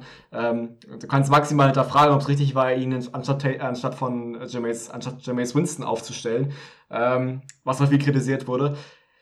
Ich denke, ähm, es war im Nachhinein keine Fehlentscheidung, aber auch keine klar richtige Entscheidung. Äh, viel krass, viel besser fand ich oder viel wichtiger fand ich unsere Defense, die äh, vom Eagles-Spiel her ausgenommen wirklich gut gespielt hat. Also hier war wirklich, wir haben kein, ihr müsst euch vorstellen, wir haben keinen Touchdown zugelassen bis zum, äh, bis zum Eagles-Touchdown, äh, der, da der da gemacht wurde. Also ich glaube, drei Spieler am Stück keinen einzigen Touchdown zugelassen. auch wenn es gegen die, ähm, ähm, äh, hier, genau, gegen die Broncos, richtig, da war es ja, da war ja äh, das mit den Quarterbacks, die alle ausgefallen sind, da musste ja Kendall Hilton, der äh, hinten, der, der Wide Receiver aus dem Practice Squad, der mal Quarterback an College gespielt hat, als Quarterback reingehen, was äh, kläglich äh, nicht geklappt hatte. Da haben wir dann ganz klar gewonnen. Ähm, aber will ich gar nicht zu groß anreißen jetzt. Äh, war, war ein zu erwartender Sieg am Ende.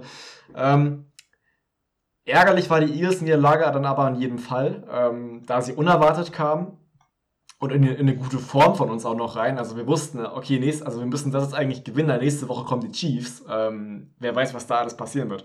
Ähm, ich würde sagen, habt ihr noch irgendwas zu den äh, Spielen zu sagen von Taysom Hill? Sonst würde ich sagen, gehen wir über zum Chiefs-Spiel schon. Oder zum, zu, zum, zu, zu ja, ein bisschen, ein bisschen was habe ich noch, nämlich im zweiten Spiel gegen die Falcons haben wir einen Touchdown tatsächlich kassiert, also bis zu den Eagles ah, haben wir es nicht ausgehalten, stimmt, aber stimmt, stimmt, stimmt, hast recht, habe ich, habe ich völlig, bis, soweit auch das zweite Spiel gegen die Falcons hat man äh, auch, denke ich, gut runtergespielt, nie wirklich was anbrennen lassen, hat funktioniert und gegen die Falcons hat ein alter Bekannter, der die Saison auch nicht so groß im, im Schaufenster war quasi, geliefert. Cam Jordan hat mal wieder bewiesen, dass er der Owner von Matt Ryan ist.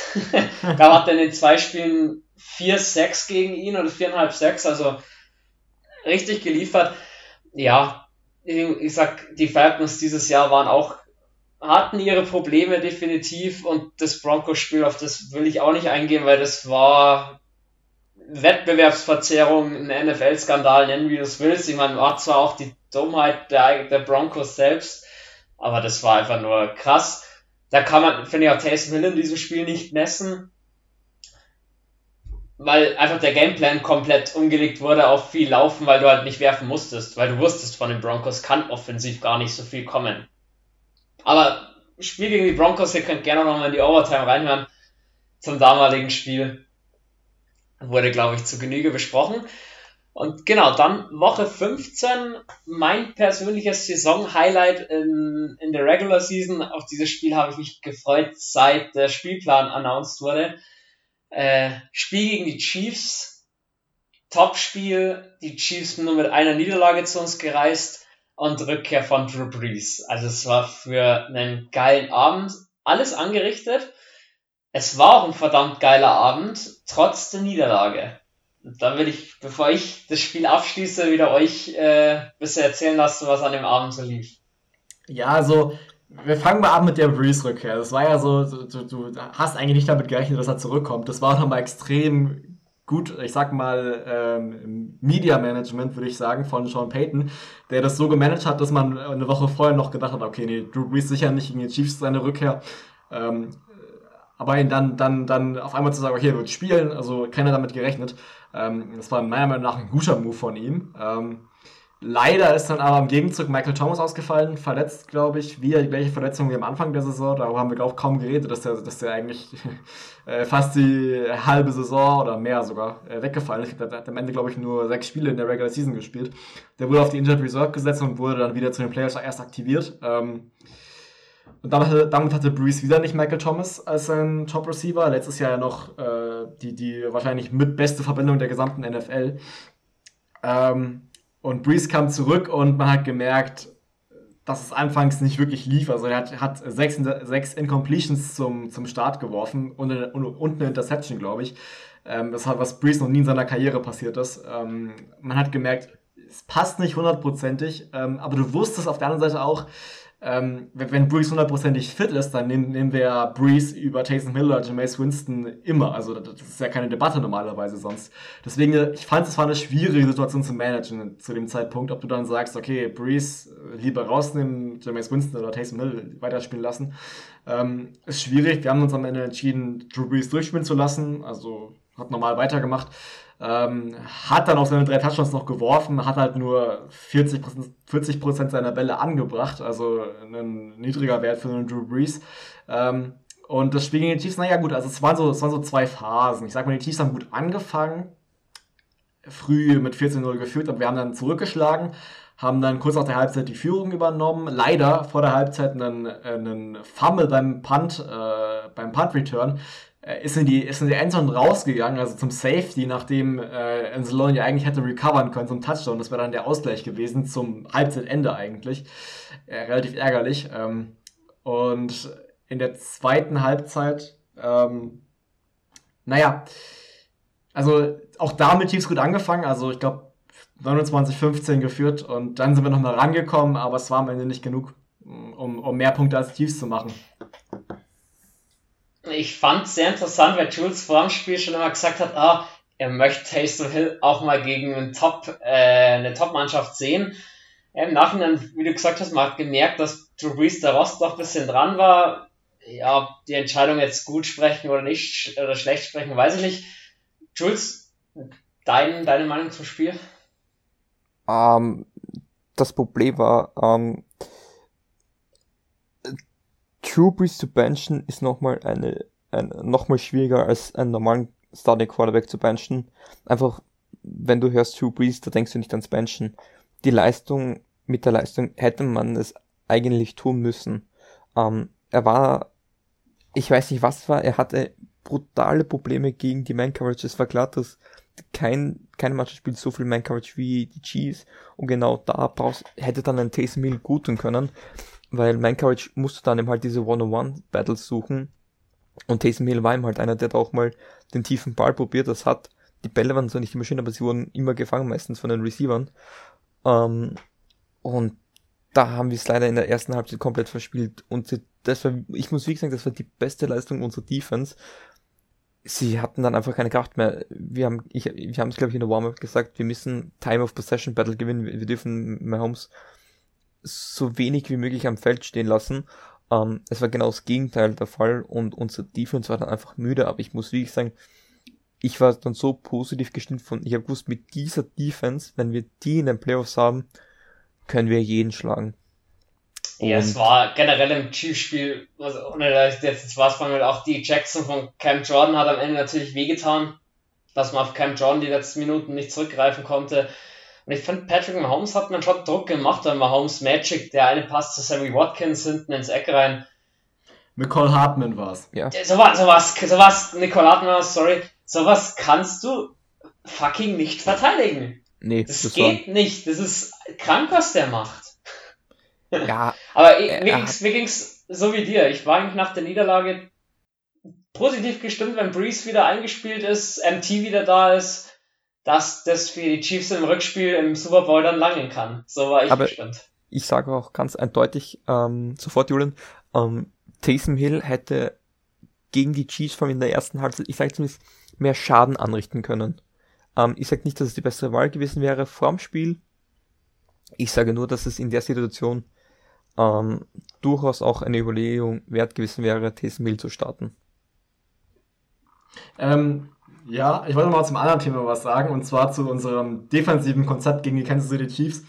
Und zwar war es vorher schon klar, wir müssen gucken, dass wir Patrick Mahomes äh, nicht tief werfen lassen können, weil da ist er am stärksten. Wenn er seine, seine 5, 6 Sekunden bekommt, Tyreek Hill tief, äh, in Single Coverage oder der ist, der läuft ja da durch. Der, selbst wenn, wenn du versuchst Double zu covern, ist der vielleicht schon am, an dir vorbeigelaufen und fängt den Touchdown. Ähm, das haben wir gut gelöst. Also wir haben eigentlich immer mit zwei tiefen Safeties gespielt. Also äh, Marcus Williams und äh, Malcolm Jenkins standen eigentlich immer tief in, in, eine, in einem äh, Two, two Deep Safeties äh, Design. Cover 2. Genau, Beispiel, genau, richtig. Genau. Äh, dadurch haben wir keine, einzigen, keine einzige tiefe Bombe zugelassen oder besser gesagt, jede verteidigt, die geworfen wurde. Ähm, dafür konnte halt mehr Schaden über einen Travis Kelsey oder halt über das Kurzpassspiel ange, äh, äh, gemacht werden.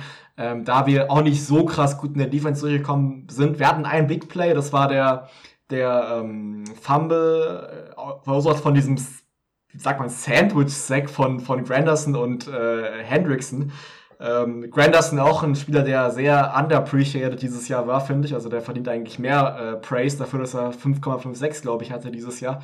Äh, können wir, reden wir nochmal drüber, wenn wir unsere Season Awards und nochmal die Spieler ein bisschen die Saisons äh, zurückblicken. Ich merke, es wird eine lange Folge heute. Ich hoffe, ihr seid noch äh, mit, mit Freude dabei. ähm, naja, jedenfalls, ich war auch positiv bestimmt. Also ich wusste, wenn wir Breeze wieder gut zurückbekommen, dann, dann kann das, äh, dann, dann können wir das in den nächsten zwei Wochen, denke ich mal, zu guten Resultaten führen. Und äh, ich denke, wir wurden, was Woche 16 und 17 anging, erstmal von unseren eigenen Resultaten nicht enttäuscht, oder? Genau, ich glaube, wir haben ein ziemlich großes Weihnachtsgeschenk bekommen von Aaron Camara am Christmas Day am 25.12. gegen die Vikings. Spiel gegen die Vikings hat ja für einen Saints-Fan doch immer, ja, nostalgisch einen hohen Wert, würde ich behaupten. Ob jetzt positiv oder negativ, das sei jedem selbst überlassen.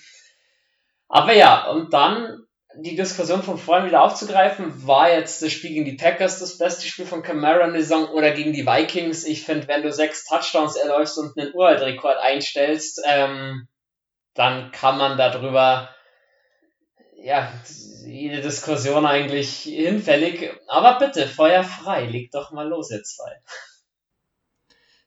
Ja, also die Entscheidung fällt schwierig. Ähm, der einzige Unterschied, warum ich sage, bestes Spiel gegen die Vikings, wir haben gegen die Vikings gewonnen, gegen die Packers verloren. Und zwar wegen Alvin Kamara haben wir dieses Spiel gegen die Vikings gewonnen. Meiner Meinung nach. Ich meine, der hat alle Touchdowns gemacht. Der, der, hat, der hat seine, seine, seine beste äh, Yardage-Leistung, was Rushing Games angeht, ähm, gehabt. Ähm, mit den sechs Touchdowns, die er sich erlaufen hat.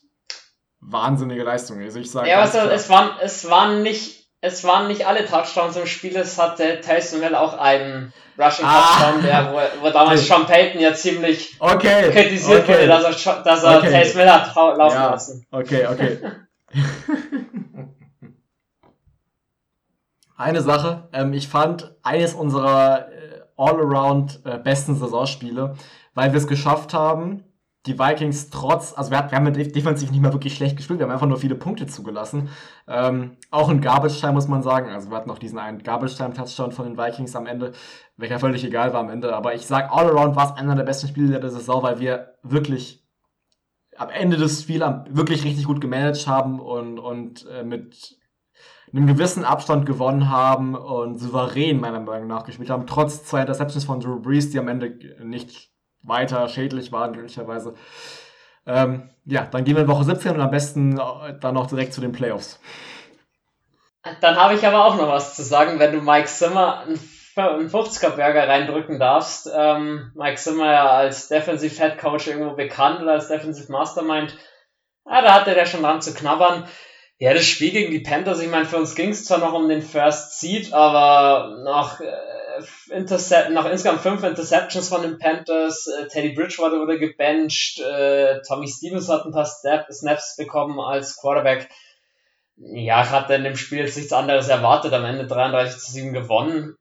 Hat man irgendwo auch dann locker runterspielen können. Also ich finde, das Spiel gibt es jetzt dann gar nicht mehr so groß, so groß aufzuarbeiten. Ja, auf jeden Außer Fall. Von nicht. euch gibt es noch was. Nee, eine Sache nur. Ähm, genau. Und zwar fand ich, fand ich den Move von Emmanuel Sanders geil, wie er ähm, nach seinem achten Catch, Catch glaube ich, seine, seine, die, diesen, diesen, äh, diesen Move gemacht hat mit, äh, mit Money, den, ja, genau. den Money. Weil er seine, er hat ja für 60 Receptions, die er dieses Jahr hatte, hatte er eine, eine ich sag mal, einen gewissen Bonus bekommen und äh, es war lustig anzusehen. Ja, hat er, hat er, denke ich, auch Glück gehabt, dass MT so viel verletzt war und natürlich Sanders dadurch eher Anspielstation Nummer 1 wurde. Bin gespannt. Aber Arzt den Bonus im nächsten Jahr auch nochmal gibt und ob er den dann erreicht. Aber das fand ich war ein Highlight, ja, in dem Spiel. ja, auf jeden Fall. Genau. Dann kommen wir zur Wildcard-Runde. Also, First Seed leider nicht geschafft. Hatten am Ende eine 12-4, ähm, 12-4 Record mehr als in Ordnung. Und dann Wildcard gegen die Chicago Bears war ein 21 zu 9 Win. Ja, auch da, also hat das davor die Geschichte mit Alvin Kamara, er kam von Corona Gott sei Dank wieder zurück, war ja zehn Tage out, äh, Michael Thomas kam zurück, Deontay Harris kam zurück. Soweit lief es eigentlich ganz gut. War, war auch schon so ein bisschen Garbage Time, wo du, ja, deswegen den, den Touchdown, den, äh, den rechne ich jetzt gar nicht so an. Es war ein solides Spiel von unserer Seite aus. Und dann kam der Endboss, um es mal mit den Worten von Materia zu nehmen. Dem Matchup wollte ich eigentlich den ganzen Jahr aus dem Weg gehen. Also dann für die Playoffs. Ich wollte nicht gegen die Buccaneers spielen, weil du willst einfach nicht dreimal gegen dasselbe Team im Jahr spielen. Ja, gleich vorweg, am Ende war es so 20 zu 30 Niederlage. Ähm, eventuell oder höchstwahrscheinlich auch noch das letzte Spiel von Drew Brees. Aber auch da würde ich eher behaupten, man hat sich selbst geschlagen, dass man geschlagen wurde. Also du hattest die Interceptions von Brees, du hattest den Cook Fumble, ähm, du hattest mit Mary und Hill zwei wichtige Spieler nicht mit dabei. Tut weh. Wo du sagst, da war mehr drin.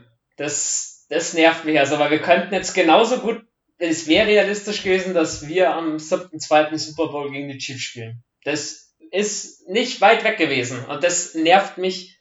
Ich habe die Niederlage gut verkraftet mittlerweile, ja, aber das nervt mich immer noch dran.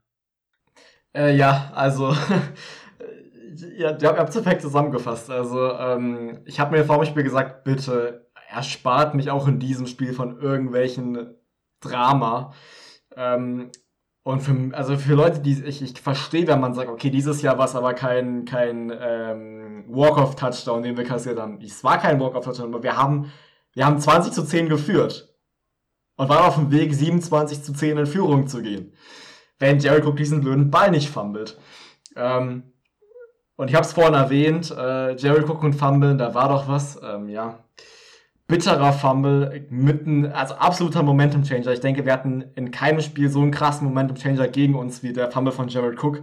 Dadurch haben die Bucks angefangen aufzureden in der Offensive, haben 20 ungeantwortete äh, unanswered Points gemacht ähm, und haben 30 zu 20 gewonnen. Und wie ich es gesagt habe vorhin, die Bucks waren am stärksten ab Woche 14 durchgehend bis jetzt alle Spiele gewonnen. Ich, ich, ich muss sagen, also ich, kann nur sagen, Respekt an die Buccaneers.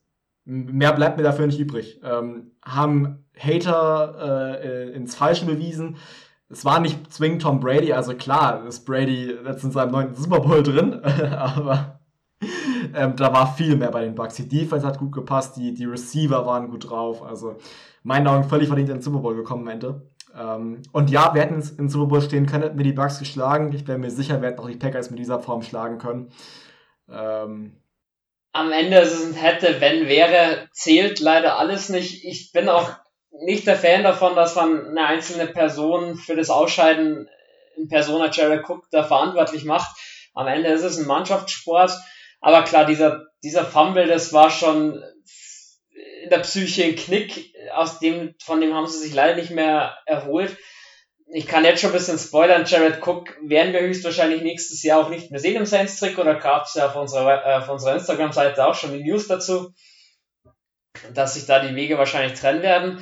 Ja, und am Ende steht eben dieses Ausscheiden in den Divisional Playoffs gegen dein äh, Division-Kandidat oder Division-Gegner, gegen die Bucks ich sag so ein kleines, ein kleines Season-Fazit von mir, bevor wir dann zu unseren ähm, Player Awards für die Saints kommen.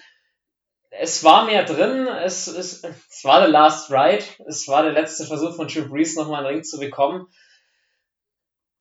Es ist schade und ich will auch unsere, unsere Preseason, äh, unsere Offseason jetzt gar nicht so viel wegnehmen mit Voraussicht auf die neue Saison, aber ich würde sagen, das Titelfenster ist für uns noch nicht zu. Wie, wie würdet ihr die Saison zusammenfassen? Ähm, es war doch der, aufgrund der Umstände, die waren, die vielen Verletzungen, und man muss sagen, bis zu den Playoffs haben Camara, Thomas und Priest gerade mal zehn Quarter miteinander gespielt. Also es waren den Umständen entsprechend hat John Payton ganz schön gebastelt und aber auch gut gebastelt. Um kurz ähm, Alvin Kamara zu, zu, zu zitieren, nach äh, Woche, äh, wann war's? Nach Woche drei, glaube ich, hat er das gesagt, nachdem wir eins und zwei standen. Ähm, um ihn zu zitieren, er hat gesagt, ähm, die Saints, also jeder, jeder sollte am besten schnell seine, ähm, wie sagt, wie sagt man es um, wie sagt man es umgangssprachlich? Jeder sollte schnell am besten gar nichts mehr sagen, sondern einfach, die Saints werden zurückkommen, die Saints werden zurückkommen, hat er so gesagt. Ähm, und ja, sind sie dann, haben sie auch gemacht dann. Also wir sind dann ja 12-4 gegangen, nachdem wir 1-2 zum Anfang der äh, Saison standen. Ähm, ja, also ich, mein, mein Saisonfazit fällt kurz aus. Es war irgendwas auf jeden Fall anders. Ähm, mein, Gefühl sagt mir, es war eine Kombination daraus, dass unsere Offense nicht ganz so gut funktioniert hat wie die letzten äh, drei, vier Saisons. Ähm, Breeze hat seine Receiver nicht so gut gefunden wie die Jahre vorher oder generell der Rhythmus war einfach nicht so da. Ähm, die Defense war dahingegen eine positive Überraschung und die Fans haben natürlich auch gefehlt. Also die Fans, die, die Lautstärke im Dome absolut nicht ersetzbar. Großes, großes Thema. Hm. Ja, ja definitiv. Ja, ich muss jetzt auch so abschließend sagen, das Thema zu Breeze, ich habe es äh, in der Overtime zum Bugspiel schon gesagt, ähm, ich glaube, es ist jetzt an der Zeit. Also ich selber freue mich jetzt schon ziemlich auf James Winston oder auf, egal wer da kommen mag, auf so eine neue Ära. Und ich habe es ja gerade eben schon gesagt, ich glaube, das Titelfenster ist für uns noch nicht zu. Glaube ich Damit, auch nicht. Ähm, vor allem, genau. ganz kurz, ich will nur dazu sagen, man muss doch nur mal ein bisschen Geduld haben. Sean Payton meinte jetzt vor kurzem ähm, beim Interview, nächste Woche bis spätestens übernächste Woche sollte eine Entscheidung da sein. Es ist noch nicht offiziell, dass Breeze retiren wird, aber ich glaube, die Anzeichen sprechen alle dafür, dass er retiren wird. Also so wie Sean Payton zurzeit auch schon über James Winston spricht, ähm, sind das schon sehr, sehr starke Hinweise, ja. Ärgerlich für ihn. Also ihn trifft keine Schuld an all dem. Ihn trifft keine Schuld daran, dass, dass, dass, dass er keinen weiteren Super Bowl in seiner Karriere gewonnen hat. Aber dazu, warum das so ist, Sonderfolge zu Drew Brees, falls er retiren sollte, da fassen wir schön Drew Brees seine Karriere nochmal zusammen, würde ich sagen. genau, und dann kommen wir noch. Also wir haben für äh, die Zeit, nachdem diese Folge erschienen ist, noch ein bisschen was vorbereitet bei uns auf Instagram oder generell unsere sozial, äh, sozialen Kanäle. Wir haben uns selber so ein bisschen Season Awards Saints-Spieler verliehen. Und wenn ich euch zwei jetzt schon mit drin habe in der Folge, dass wir einfach schnell durchgehen, wer hat eigentlich wen an welcher Position genommen. Dann fange ich gleich mal an. Mein MVP der Saison hatte auch einen riesen Breakout hier und wird nächstes Jahr definitiv Fett Cash machen. Und ich hoffe, dass er das bei uns machen wird, dass wir ihn halten. Trey Hendrickson mit 13,5 Sex, geteilter Zweiter mit Aaron Donald. Nur TJ Watt hatte mehr Sex, hatte weit weniger Snaps als die zwei. Und ja, Breakout hier im perfekten Moment richtig stark geliefert und nachdem Cam Jordan ja mal recht viel Double Teams bekommt, also doppelt gedeckt wird, hat er sein 1 zu 1 Matchup oft gewonnen und für mich verdient der Spieler schlechthin der Saints in dieser Saison. Ähm, okay, äh, dann äh, würde ich sagen, ich hänge mal meinen MVP an. Ich bin ja immer noch der Meinung, dass du, äh, dass du dich dafür entschieden hast, da äh, die Wahl Camara hier schon in unserer Gruppe sehr, sehr, ähm, sehr, ähm, ich sag mal, äh, klar gefallen ist bei vielen. Naja, gut, also jedenfalls äh, habe ich, wie ich schon eben gesagt habe, Alvin Camara ist mein MVP. Einfach, man muss ja ein bisschen unterscheiden. Ähm, most Valuable Player. Also, und er war für mich einfach dieses Jahr der wertvollste Spieler, den wir hatten. Er hat äh, 1700 Scrimmage Yards gehabt, 21 Touchdowns, Karrierejahr, ähm, definitiv ähm, der, der beste Receiving Back in der Liga, hat er damit, denke ich mal, bewiesen. Äh, hat zwar nicht die 1000 Yard Rushing ge äh, geknappt, leider. Ähm, ärgerlich natürlich, aber das ist am Ende auch nur äh, Statistik, äh, Kosmetik, also das ist völlig egal eigentlich. Ähm, für mich ist Alvin Kamara dieses Jahr ganz einfach deswegen mein MVP. Du musst ihm auch zugute halten, er hat ja auch nicht alle 16 Spiele, dass er hätte die 1000 Yards genau. können. Jules, deine MVP? Ja, ich, ich, ich bin auch mit Kamara gegangen. Bei mir war die Entscheidung zwischen, weil wir wirklich vom Most Valuable, also den wertvollsten Spielerin, zwischen Kamara und Lattimore, ähm, weil ich finde, vor allem in der zweiten Hälfte der Saison hat der, war er für uns so unglaublich wichtig in der Defense, aber ich bin dann schlussendlich mit Kamara gegangen. Ich glaube, die Gründe sind, glaube ich, relativ offensichtlich, wenn man sich seine Stats ansieht. Genau, deswegen habe ich ihn als das Offensive Player of the Year. Ich denke, für unsere Offense, wie wir schon gesagt haben, mit den Stats, da kann ihm fast keiner zuvorkommen. Nachdem ich nicht MVP und Offensive Player of the Year zweimal denselben geben wollte, ist Camara nur mein Offensive Player of the Year geworden, in Anführungsstrichen. Wen habt ihr da? Also, bei mir ist die Wahl schwierig gefallen, weil ich wusste, ich wollte nicht Camara auch noch, mal, auch noch als Offensive Player of the Year nehmen. Ähm, auch hier muss man denken, wer, war, wer hat den besten Impact für die Offense geleistet? Ähm, klar, Camara natürlich, aber ich meine, ähm, du siehst auch bei den, bei den NFL Honors, also wenn es dann um die NFL Season Awards geht, ähm, dass das, das selten der MVP auch Offensive Player oder Defensive Player of the Year ist. Ähm, deswegen muss ich nachdenken. Ich muss ein bisschen schauen, okay, wen gab es wen gab's noch? Latavius Murray, guter Backup Running Back, aber hat er den größten Impact für die Offense gegeben? Ähm, es war schwierig, einen Spieler zu finden für mich. Ähm, ich habe mich ähm, überraschenderweise für Emmanuel Sanders entschieden. Und zwar, ähm, er hatte vielleicht nicht die Saison, die wir erwartet haben, gerade auch, weil Michael Thomas die Hälfte der Saison ausgefallen ist. Ähm, aber ich fand, er hat ähm, seine, seine Momente gehabt. Ähm, er hat 60 Receptions, glaube ich, gab für etwa 700 Yards, glaube ich, und, und 4, 5 Touchdowns. Ähm, war die ganze Saison eigentlich verfügbar, bis auf zwei Spiele. In zwei Spielen hat er, glaube ich, nicht gespielt, weil er auf der Covid-Liste war, gegen die Panthers und gegen die Bears. Ähm, mir, mir bleibt als ein Highlight-Play noch der Touchdown gegen die Eagles im Kopf, wo er diesen, diesen eigentlich nicht wirklich gut geworfenen Ball von Taysom Hill ähm, nach einer wunderschön gelaufenen Route mit der einhändig fängt, in Coverage, also sozusagen äh, ein wahnsinniger Catch oder gegen die Falcons auch eine tiefe, tiefen Ball gefangen hat. Ähm, schwierige Entscheidung, nicht klar. Also hätten wir, also der, so den richtigen Offensive Player die hier, ob wir da einen richtigen hatten, weiß ich nicht. Also es ist mir schwierig gefallen, mich dafür Sanders zu entscheiden, aber ich habe mich so entschieden. Ähm, ich muss dir sagen, ähm, das ist immer schwierig zu entscheiden, weil wie werdest du jetzt zum Beispiel einen Running Back oder einen Receiver gegen einen O-Liner, das ist einfach so unglaublich schwer, weil ich, ich sag's ganz ehrlich, ich bin dann, ich war dann so lange, ich bin mit Kamara gegangen muss aber auch ehrlich sagen, dass ein Terrell Armstead, ein Ryan Ramchick hätten sich diesen Award durchaus auch verdient. Ja, das ist mal Ich finde auch Eric McCoy musst du in dem Zuge nennen. Absolut. Hat Absolut. auch in seinem zweiten Jahr als Center, er findet sich immer besser zurecht und kommt seiner Rolle, wird seiner Rolle auch gerecht. Nee, absolut. Ähm, ich war wieder sehr zufrieden mit Olin. Ähm, ist noch immer ziemlich underrated, eine gute O-Line. Du merkst leider erst, wenn du eine schlechte O-Line hast. Und also, ich bin mit Kamara gegangen, aber wie du sagst, einer von den drei aus der O-Line hätten es sich durchaus auch verdient. Genau, und dann kommen wir zum Defensive Player of the Year. Da habe ich eigentlich gedacht, ich nehme jemanden, der nicht ganz so offensichtlich als erster genommen wurde. Ähm, ja, bei uns in der Gruppe, dann haben sich mehrere für den Spieler entschieden. Weiß nicht, ob das auf meinen Input zu folgen war oder nicht. Ähm, klar, in der Defense, du hast Lattimore zu nennen, Marcus Williams, du hast Demario Davis, Trey Hendrickson, gibt's genügend. Ich habe mich für CJ Gardner Johnson entschieden. Ähm, ein Slot Safety oder ein Slot Corner für mich auch ähnlich unterschätzt immer in der Defense. Macht einen wichtigen Job, kriegt auch immer recht unangenehme Receiver ähm, im Gegenspiel oder zum Gegenpart und hat in seinem zweiten Jahr doch definitiv bewiesen, auch mit seinem Trash-Talking, dass er dieser Defense gut tut, dass er der Defense hilft, ja, so, so einen kleinen Kick zu bringen, auch mit seinem Trash-Talking und bildet mit Lattimore und Williams definitiv ein sehr, sehr, sehr, sehr gutes Dreieck. Das in der NFL musst du erstmal so finden, in diese Dreier-Kombi. Julian, wen hattest du nochmal als Defensive Player um, of the Year? auch da muss ich mich, muss ich, muss ich mich fragen. Mir ist die Wahl zwischen zwei Spielern gefallen und zwar zwischen Lattimore und Hendrickson. Einfach weil ähm, auch hier, wer hat die, die beste defensive Leistung äh, gebracht, wer war in, in unserer Defensive am wertvollsten.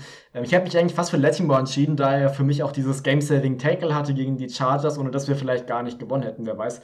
Ähm, oder die eine oder andere Deception auch gehabt hätte. Aber ich habe mich für äh, Trey Hendrickson entschieden, ähm, einfach weil er er hat einfach so eine krasse Saison gehabt. Ich meine, er hat 13,5 Sacks, äh, zweitmeiste, äh, zwei, äh, mit, mit Aaron Donald geteilt für die zweitmeisten Sacks in der Liga. Ähm, wer hätte das vorher so, so gedacht? Ist eigentlich auch fast schon ein Argument für Breakout Player of the Year. Zudem kommt er gleich nochmal. Ähm, ich habe mich für Hendricks entschieden. 13,56 ist wirklich eine Wahnsinnsmarke und da hat er wirklich, denke ich mal, alle Erwartungen, was ihn angeht, übertroffen. Ähm, ja, Hendrickson war durchaus eine Wahl, aber ich muss wirklich sagen, ich bin mit Lattimore gegangen, einfach weil er so unglaublich wichtig auch für unsere Defense war. Ähm, weil wenn du den aus dem Spiel rausnimmst, möchte ich nicht wissen, wie dann vor allem die ersten paar Spiele verlaufen. Ähm, und muss sagen, war für mich auch über die Saison dann vor allem über die zweite Hälfte der mit Abstand am kon äh, konstanteste Spieler, weil auch Hendrickson hatte dann zum Ende ein bisschen nachgelassen, obwohl die Leistung dort noch immer gestimmt hat und ja, also da kann es wirklich in beide Richtungen gehen, wie dasselbe Dilemma, wie vergleicht man einen D-Liner mit einem Cornerback. Definitiv. Das ist so ein bisschen immer schwierig, sich die richtige Entscheidung zu treffen, aber dafür kann man auch ein bisschen drüber reden und darüber ein bisschen diskutieren. Ähm, kommen wir zum Breaker-Player, wie von, von Julian schon angepriesen. Ähm, Gab auch wieder mehrere Möglichkeiten in meinen Augen. Ich habe jetzt Deontay Harris genommen, einfach weil er sich für mich nochmal sein, sein Rang gefestigt hat, irgendwo als Receiver Nummer 3, Nummer 4. für mich der beste Kick- und Punt-Returner der Liga. Und da hat man, denke ich, auch einfach einen Mordstil gemacht, war undrafted Rookie. Sehr, sehr stark, was er bringt und für tiefe Bälle, wenn wir jetzt einen Quarterback bekommen sollten, der wieder auch öfters tief attackieren kann, hey, der wird nächstes Jahr richtig abgehen, das wird eine richtige Waffe. Da hat er dieses Jahr schon bewiesen in meinen Augen. Wen habt ihr? Ähm, bei mir genau die gleiche Wahl, schon mal direkt äh, vorwegzunehmen. Äh, Deontay Harris ähm, hat, war leider zu viel verletzt dieses Jahr. Ähm, ärgerlich war, glaube ich, Anfang der Saison mal zwei, zwei, drei Spiele ausgefallen, dann am Ende noch mal fast die gesamte zweite Saisonhälfte gefühlt. Ähm, so kannst du nicht, so kannst du nicht konstant spielen. Aber was er gezeigt hat, gerade in den Returns hat er sich nochmal verbessert, ähm, hat gegen die Bucks diese zwei Punt Returns, die beide fast bis in die Endzone gegangen sind. Der eine ist ein bisschen in die Endzone gegangen, wurde leider zurückgecallt wegen äh, Illegal Block in the Back. Ähm, wenn der mal richtig Fahrt aufnimmt, und das hat er teilweise schon dieses Jahr, und der richtig eingebunden, eingebunden wird in den offensiven Spielplan, ähm, auf den tiefen Bällen oder in den Returns noch besser, dann, dann ist er eine absolute, noch gefährlichere Waffe. Ähm, hat Bruce Arians auch in der, in der Pre-Game-Konferenz, äh, Pressekonferenz zum Saints-Spiel in den Playoffs gesagt, dass, dass Deontay Harris der eigentliche Typ ist, der an dieser Offense wirklich besorgt hatten die Bugs Glück gehabt, dass er dann direkt nach seinem zweiten Punt-Return da ausgefallen ist fürs restliche Spiel. Das war extrem bitter für die Saints.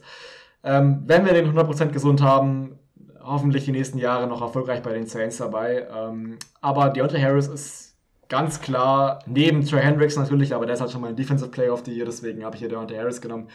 Also ist er ganz klar hier mein Breakout Player of the Year.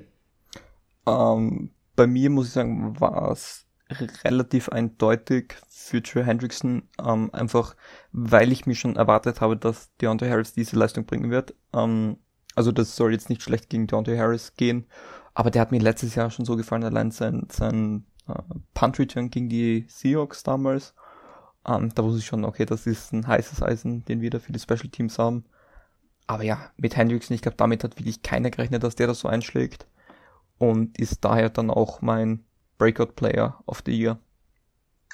Genau, dann kommen wir zu einer Kategorie, die ich unbedingt mit drin haben wollte, die es offiziell auf NFL-Ebene nicht so gibt. Den Disappointed Player of the Year, also der Spieler, der in unseren Augen irgendwo am meisten enttäuscht hat. Dann fange ich wieder an. Bei mir war es Sheldon Rankins. Warum war es so? Es ist ein First Rounder gewesen. Ich meine, ja, seine Achillessehnenverletzung 2018, das ist schon ein Schritt, da muss man auch erstmal wieder zurückkommen. Aber ich habe halt als Maßstab nehme ich irgendwann doch immer die beste Saison, die er vor kurzem erst hatte. 2018 hat er 8,5 6 und hat da richtig geliefert. Finde ich, ist dieses Jahr nicht so ein Tritt gekommen, ist für mich nur der Defensiv-Tackle Nummer 3 hinter Malcolm Brown und äh, David Onyemada. Ja, deswegen habe ich mir einfach ein bisschen mehr erwartet von ihm. Wen habt ihr? Ähm, ich habe mich für Jared Cook entschieden, ähm, auch wenn die Wahl nicht einfach war, weil man muss, man muss eigentlich sagen, dass Jared Cook statistisch gesehen kein viel schlechteres Jahr hatte als letztes Jahr. Hatte, ähm, glaube ich, auch seine Touchdowns gehabt und, und ähm, ich finde die Momente, wo er zum Teil gefummelt hatte oder einen genau. Drop hatte oder so, die waren sehr, sehr viel mehr als letztes Jahr tatsächlich. Drops, nicht nur, nicht nur Fumbles, auch einfache Drops. Also ich meine, ich erinnere mich an den einen oder anderen Drop, wo ich mir sage, Alter, was soll das? Du, du, bist, du bist ein Pro seit Jahren in der NFL. Letztes Jahr einer der besten Titans gewesen, das darf dir eigentlich nicht passieren. Ähm, hat so gut 2019 gespielt, ich habe mir so viel von ihm erwartet und das war für mich deswegen sehr enttäuschend, dass er in so wichtigen Momenten nicht da war, wie gegen die Bucks. Du fängst den Ball nach einem dritten und kurz äh, und hältst den Ball wie ein Highschool-Spieler. Tut mir leid, aber das ist, es ist, das darf dir nicht passieren. Äh, also für mich war die Wahl hier nicht sehr schwierig. Da, da sind mir nicht viele Spiele eingefallen, weil der hat mich äh, im Gegensatz zum letzten Jahr, also nochmal im, im, Rückblick auf letztes Jahr nochmal gesehen, äh, wo, wo Kuba so abgeliefert hat, am meisten enttäuscht. Ja, ähm, ich bin noch immer nicht ganz sicher. Da habe ich bis zum Ende nachgedacht. Ähm, ich, also ich sag gleich, bei mir war die Entscheidung zwischen Michael Thomas und Jared Cook. Habe mich dann aber auch für Jared Cook entschieden, weil Verletzungen sind immer so eine Sache, aber bei Michael Thomas war es mal so, der hat wahrscheinlich durchgehend mit einer Verletzung gespielt, das kam ja nach der Playoff-Niederlage raus, dass er eigentlich auch bis zum Ende verletzt weitergespielt hat. Aber wenn man, weil wie du sagst, bei Jared Cook ähm, waren es eher diese Schlüsselmomente, wo er nicht da war. Bei Michael Thomas waren es halt die Statistiken, aber ja, also es waren nämlich Fehler, die einem Titan wie Gerald Cook nicht passieren dürfen, weil der macht im Spiel diese Wahnsinns-Catches bei Dritter und Zehn oder in der Red Zone und dann lässt es sich von einem Cornerback dann nur halb so groß und ein Viertel von dem Weg den Ball einfach rausschlagen. Kann natürlich passieren, aber das darf dir nicht in den Playoffs passieren und deswegen bin ich auch mit Jerry Cook gegangen, weil Verletzungen muss man da ein bisschen außen, äh, außen kann man da, muss man da ein bisschen außen vor lassen, glaube ich. Na, und dann gibt's noch eine Kategorie, der Coach of the Year, oder ich nehme jetzt das Coach Coordinator of the Year. Ich habe mich ganz äh, kurz, äh, Bene, ganz kurz, darf ich kurz einwerfen? Ja. Ähm, du hast, wir haben Rookie of the ja. Year vergessen. Oh, bin ich da übergesprungen? Da bist du rübergestoßen. Ja, dann, dann haben wir den noch davor rein. also, auch der beste Moderator übersieht man das. stimmt, da, da, stimmt, so die ja. zwei Moderatoren so ein bisschen im, im Battle sozusagen. Ich könnte ja mal schreiben, wen ihr als Moderator über die gesamten äh, Folgen bisher besser fandet. ja, hey, da, da, da, da sägt schon jemand an meinem Stuhl hier für ein Football-Quickie, das geht aber gar nicht. Nee, dann, be, be, bevor wir zum Coach kommen, natürlich noch zum Rookie. Tatsächlich, ähm, Rookie of the Year ist bei mir sogar einer geworden, der nicht mal gedraftet wurde. Marcus Callaway. Also, was der für mich geliefert hat, er hat immer dann geliefert, wenn er liefern musste, gerade in den Zeiten, wo Thomas und Sanders nicht mit dabei waren, verletzungsbedingt, hat er sich als stabile Anspielstation erwiesen, auch als Punt- und Kick-Returner einen ordentlichen Job gemacht, wo Deontay Harris ausgefallen ist. Deswegen für mich verdient Rookie of the Year. Ja, bei mir ganz genauso. Ich habe auch Max Callaway als mein Rookie of the Year.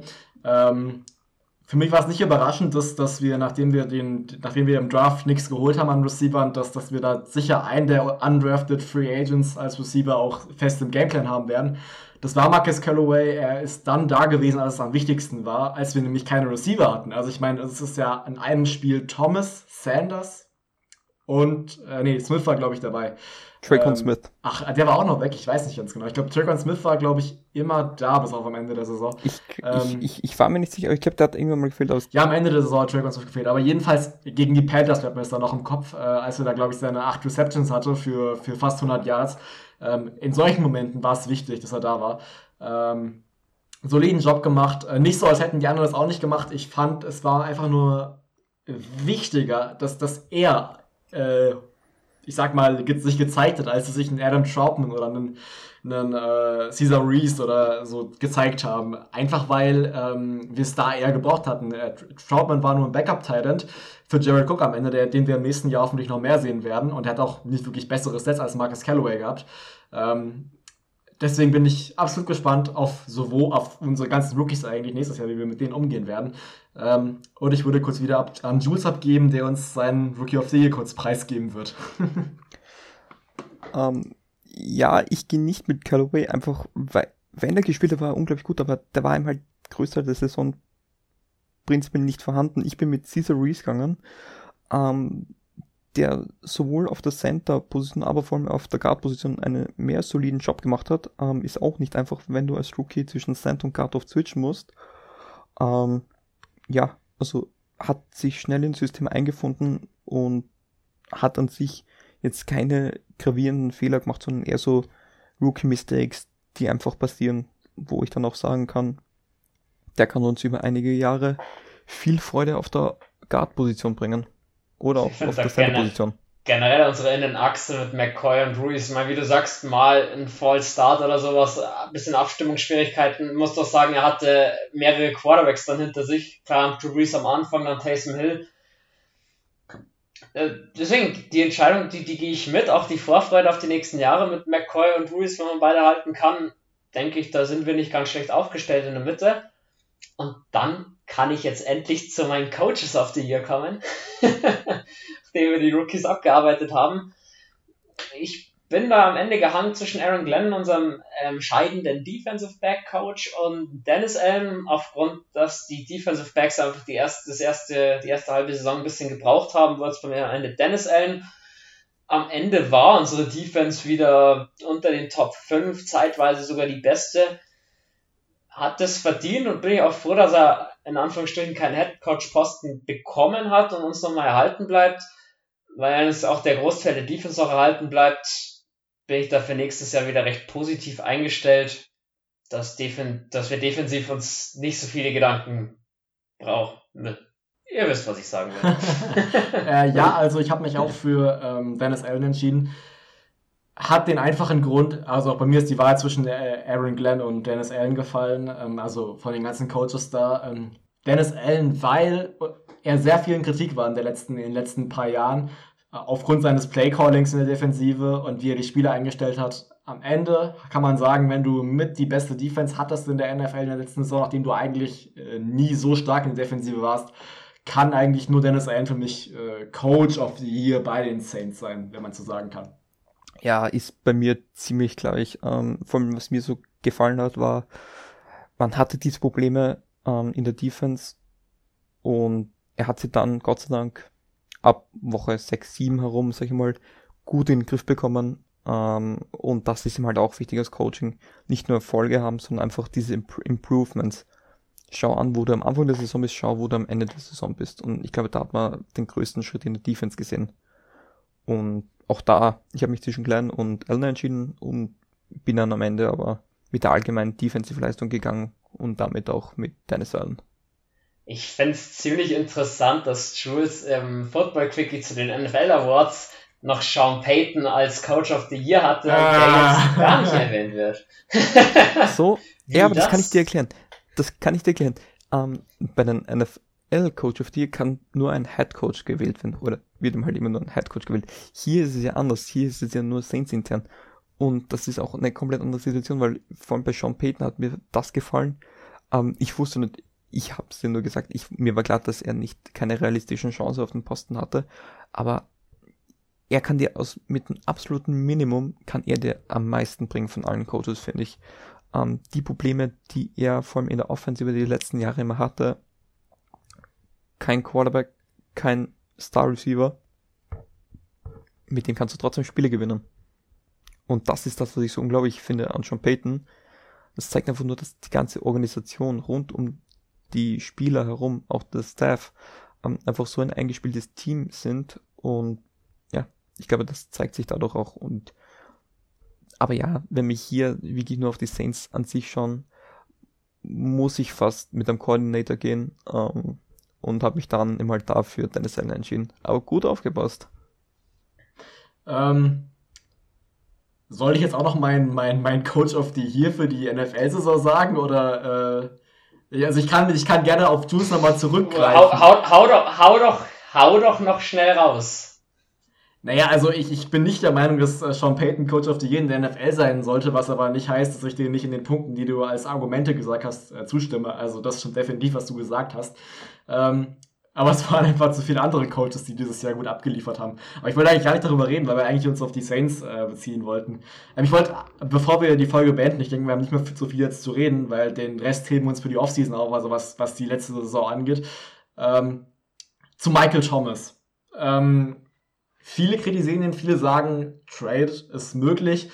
Ich sage, abwarten. Ähm, du kannst ihn, wenn es nicht laufen sollte, in der nächsten Saison immer noch traden für, für gut was Gutes. Ähm, und spätestens dann werden wir es auch sehen, weil ich meine, wir hatten Alvin Kamara die letzte, letzte Saison, der nicht krass abgeliefert hat, auch aufgrund Verletzungen, äh, von Verletzungen. Und das gleiche war bei Michael Thomas diese Saison. Und ich meine, der hatte gute Spiele gehabt. Ich meine, der hatte trotzdem drei oder 400 Yard Games gehabt mit Taysom Hill als Quarterback. Ähm, hat seinen Rhythmus nur dieses Jahr nicht so krass gehabt. Ähm, ich bin mir sicher, mit der richtigen Vorbereitung wird ich auch, glaube ich, operiert an, an gewissen Stellen und der, der, wird sich, der wird sich erholen. Da bin ich mir relativ sicher, dass er das mit Jameis Winston oder jedem anderen Quarterback, der da halt hinkommt, ähm, der, der wird sich wiederfinden, bin ich mir relativ sicher. Also, man hat gesehen bei den Texans, du draftest nicht, äh, du tradest nicht einfach deinen Nummer 1 Receiver weg. Das kann fatale Folgen haben. Und vor allem jetzt direkt, ich meine, es, es, besteht noch, es, besteht noch, es besteht noch gar keine Möglichkeit. Ich meine, die Saison ist gerade vorbei, jetzt warte doch mal ab, Mann. Gott.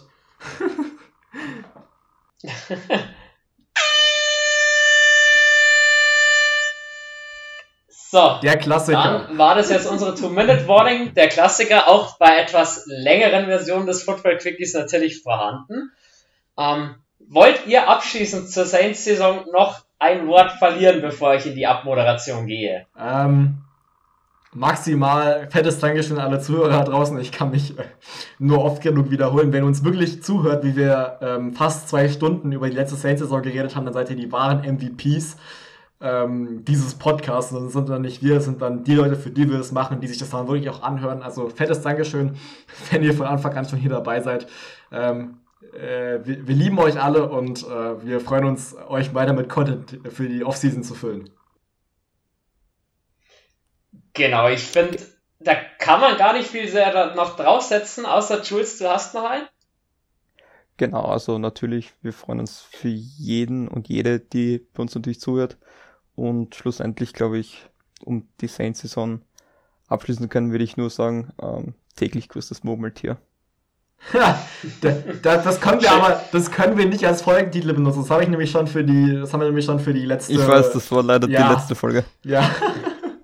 Aber es passt ja nicht, es passt ja nicht nur zu den Bugs, es passt ja auch zu den Saints. Ich, ich habe ich hab täglich grüßes Murmeltier genommen, weil wir ich denke mal, zwei bekannte Gesichter im Super Bowl sehen werden. Und zwar Tom Brady, der seit der in 50 Prozent seiner, seiner Karrierejahre im Super Bowl stand.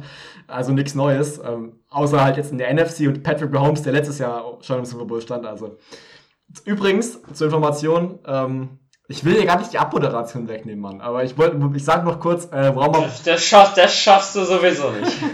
äh, die Warm-up-Folge zum Super Bowl kommt natürlich auch noch. Also wir werden eine Warm-up-Folge zum Super Bowl produzieren, kommt dann wahrscheinlich am Samstagmorgen online. Genau, dann zu meiner Abmoderation. Also ihr habt schon gemerkt, das ist jetzt nur ein Part von vielen, vielen Folgen, die dann in der Offseason kommen werden. Es ist weiterhin Content, äh, Content für euch da wird produziert, ist zum Teil schon produziert. Lasst euch überraschen. Unsere Social Media Kanäle sind euch bekannt und ich hoffe, die sind auch geliked worden. Wenn nicht, shame on you. Dann müsst ihr das ganz schnell nachholen. zu die, auch zu dieser Folge, uns ist natürlich auch wichtig, wen habt ihr als MVP der Saints oder als Defensive Player of the Year von den Saints? Da einfach die Augen offen halten. Gerade in unserer Stories wird da sicher ein bisschen was kommen, womit ihr euch ganz einfach auch eure Meinung kundtun könnt. Und dann beende ich jetzt diese, ja doch etwas längere Folge, wie immer mit den wunderschönen Worten Who Dat?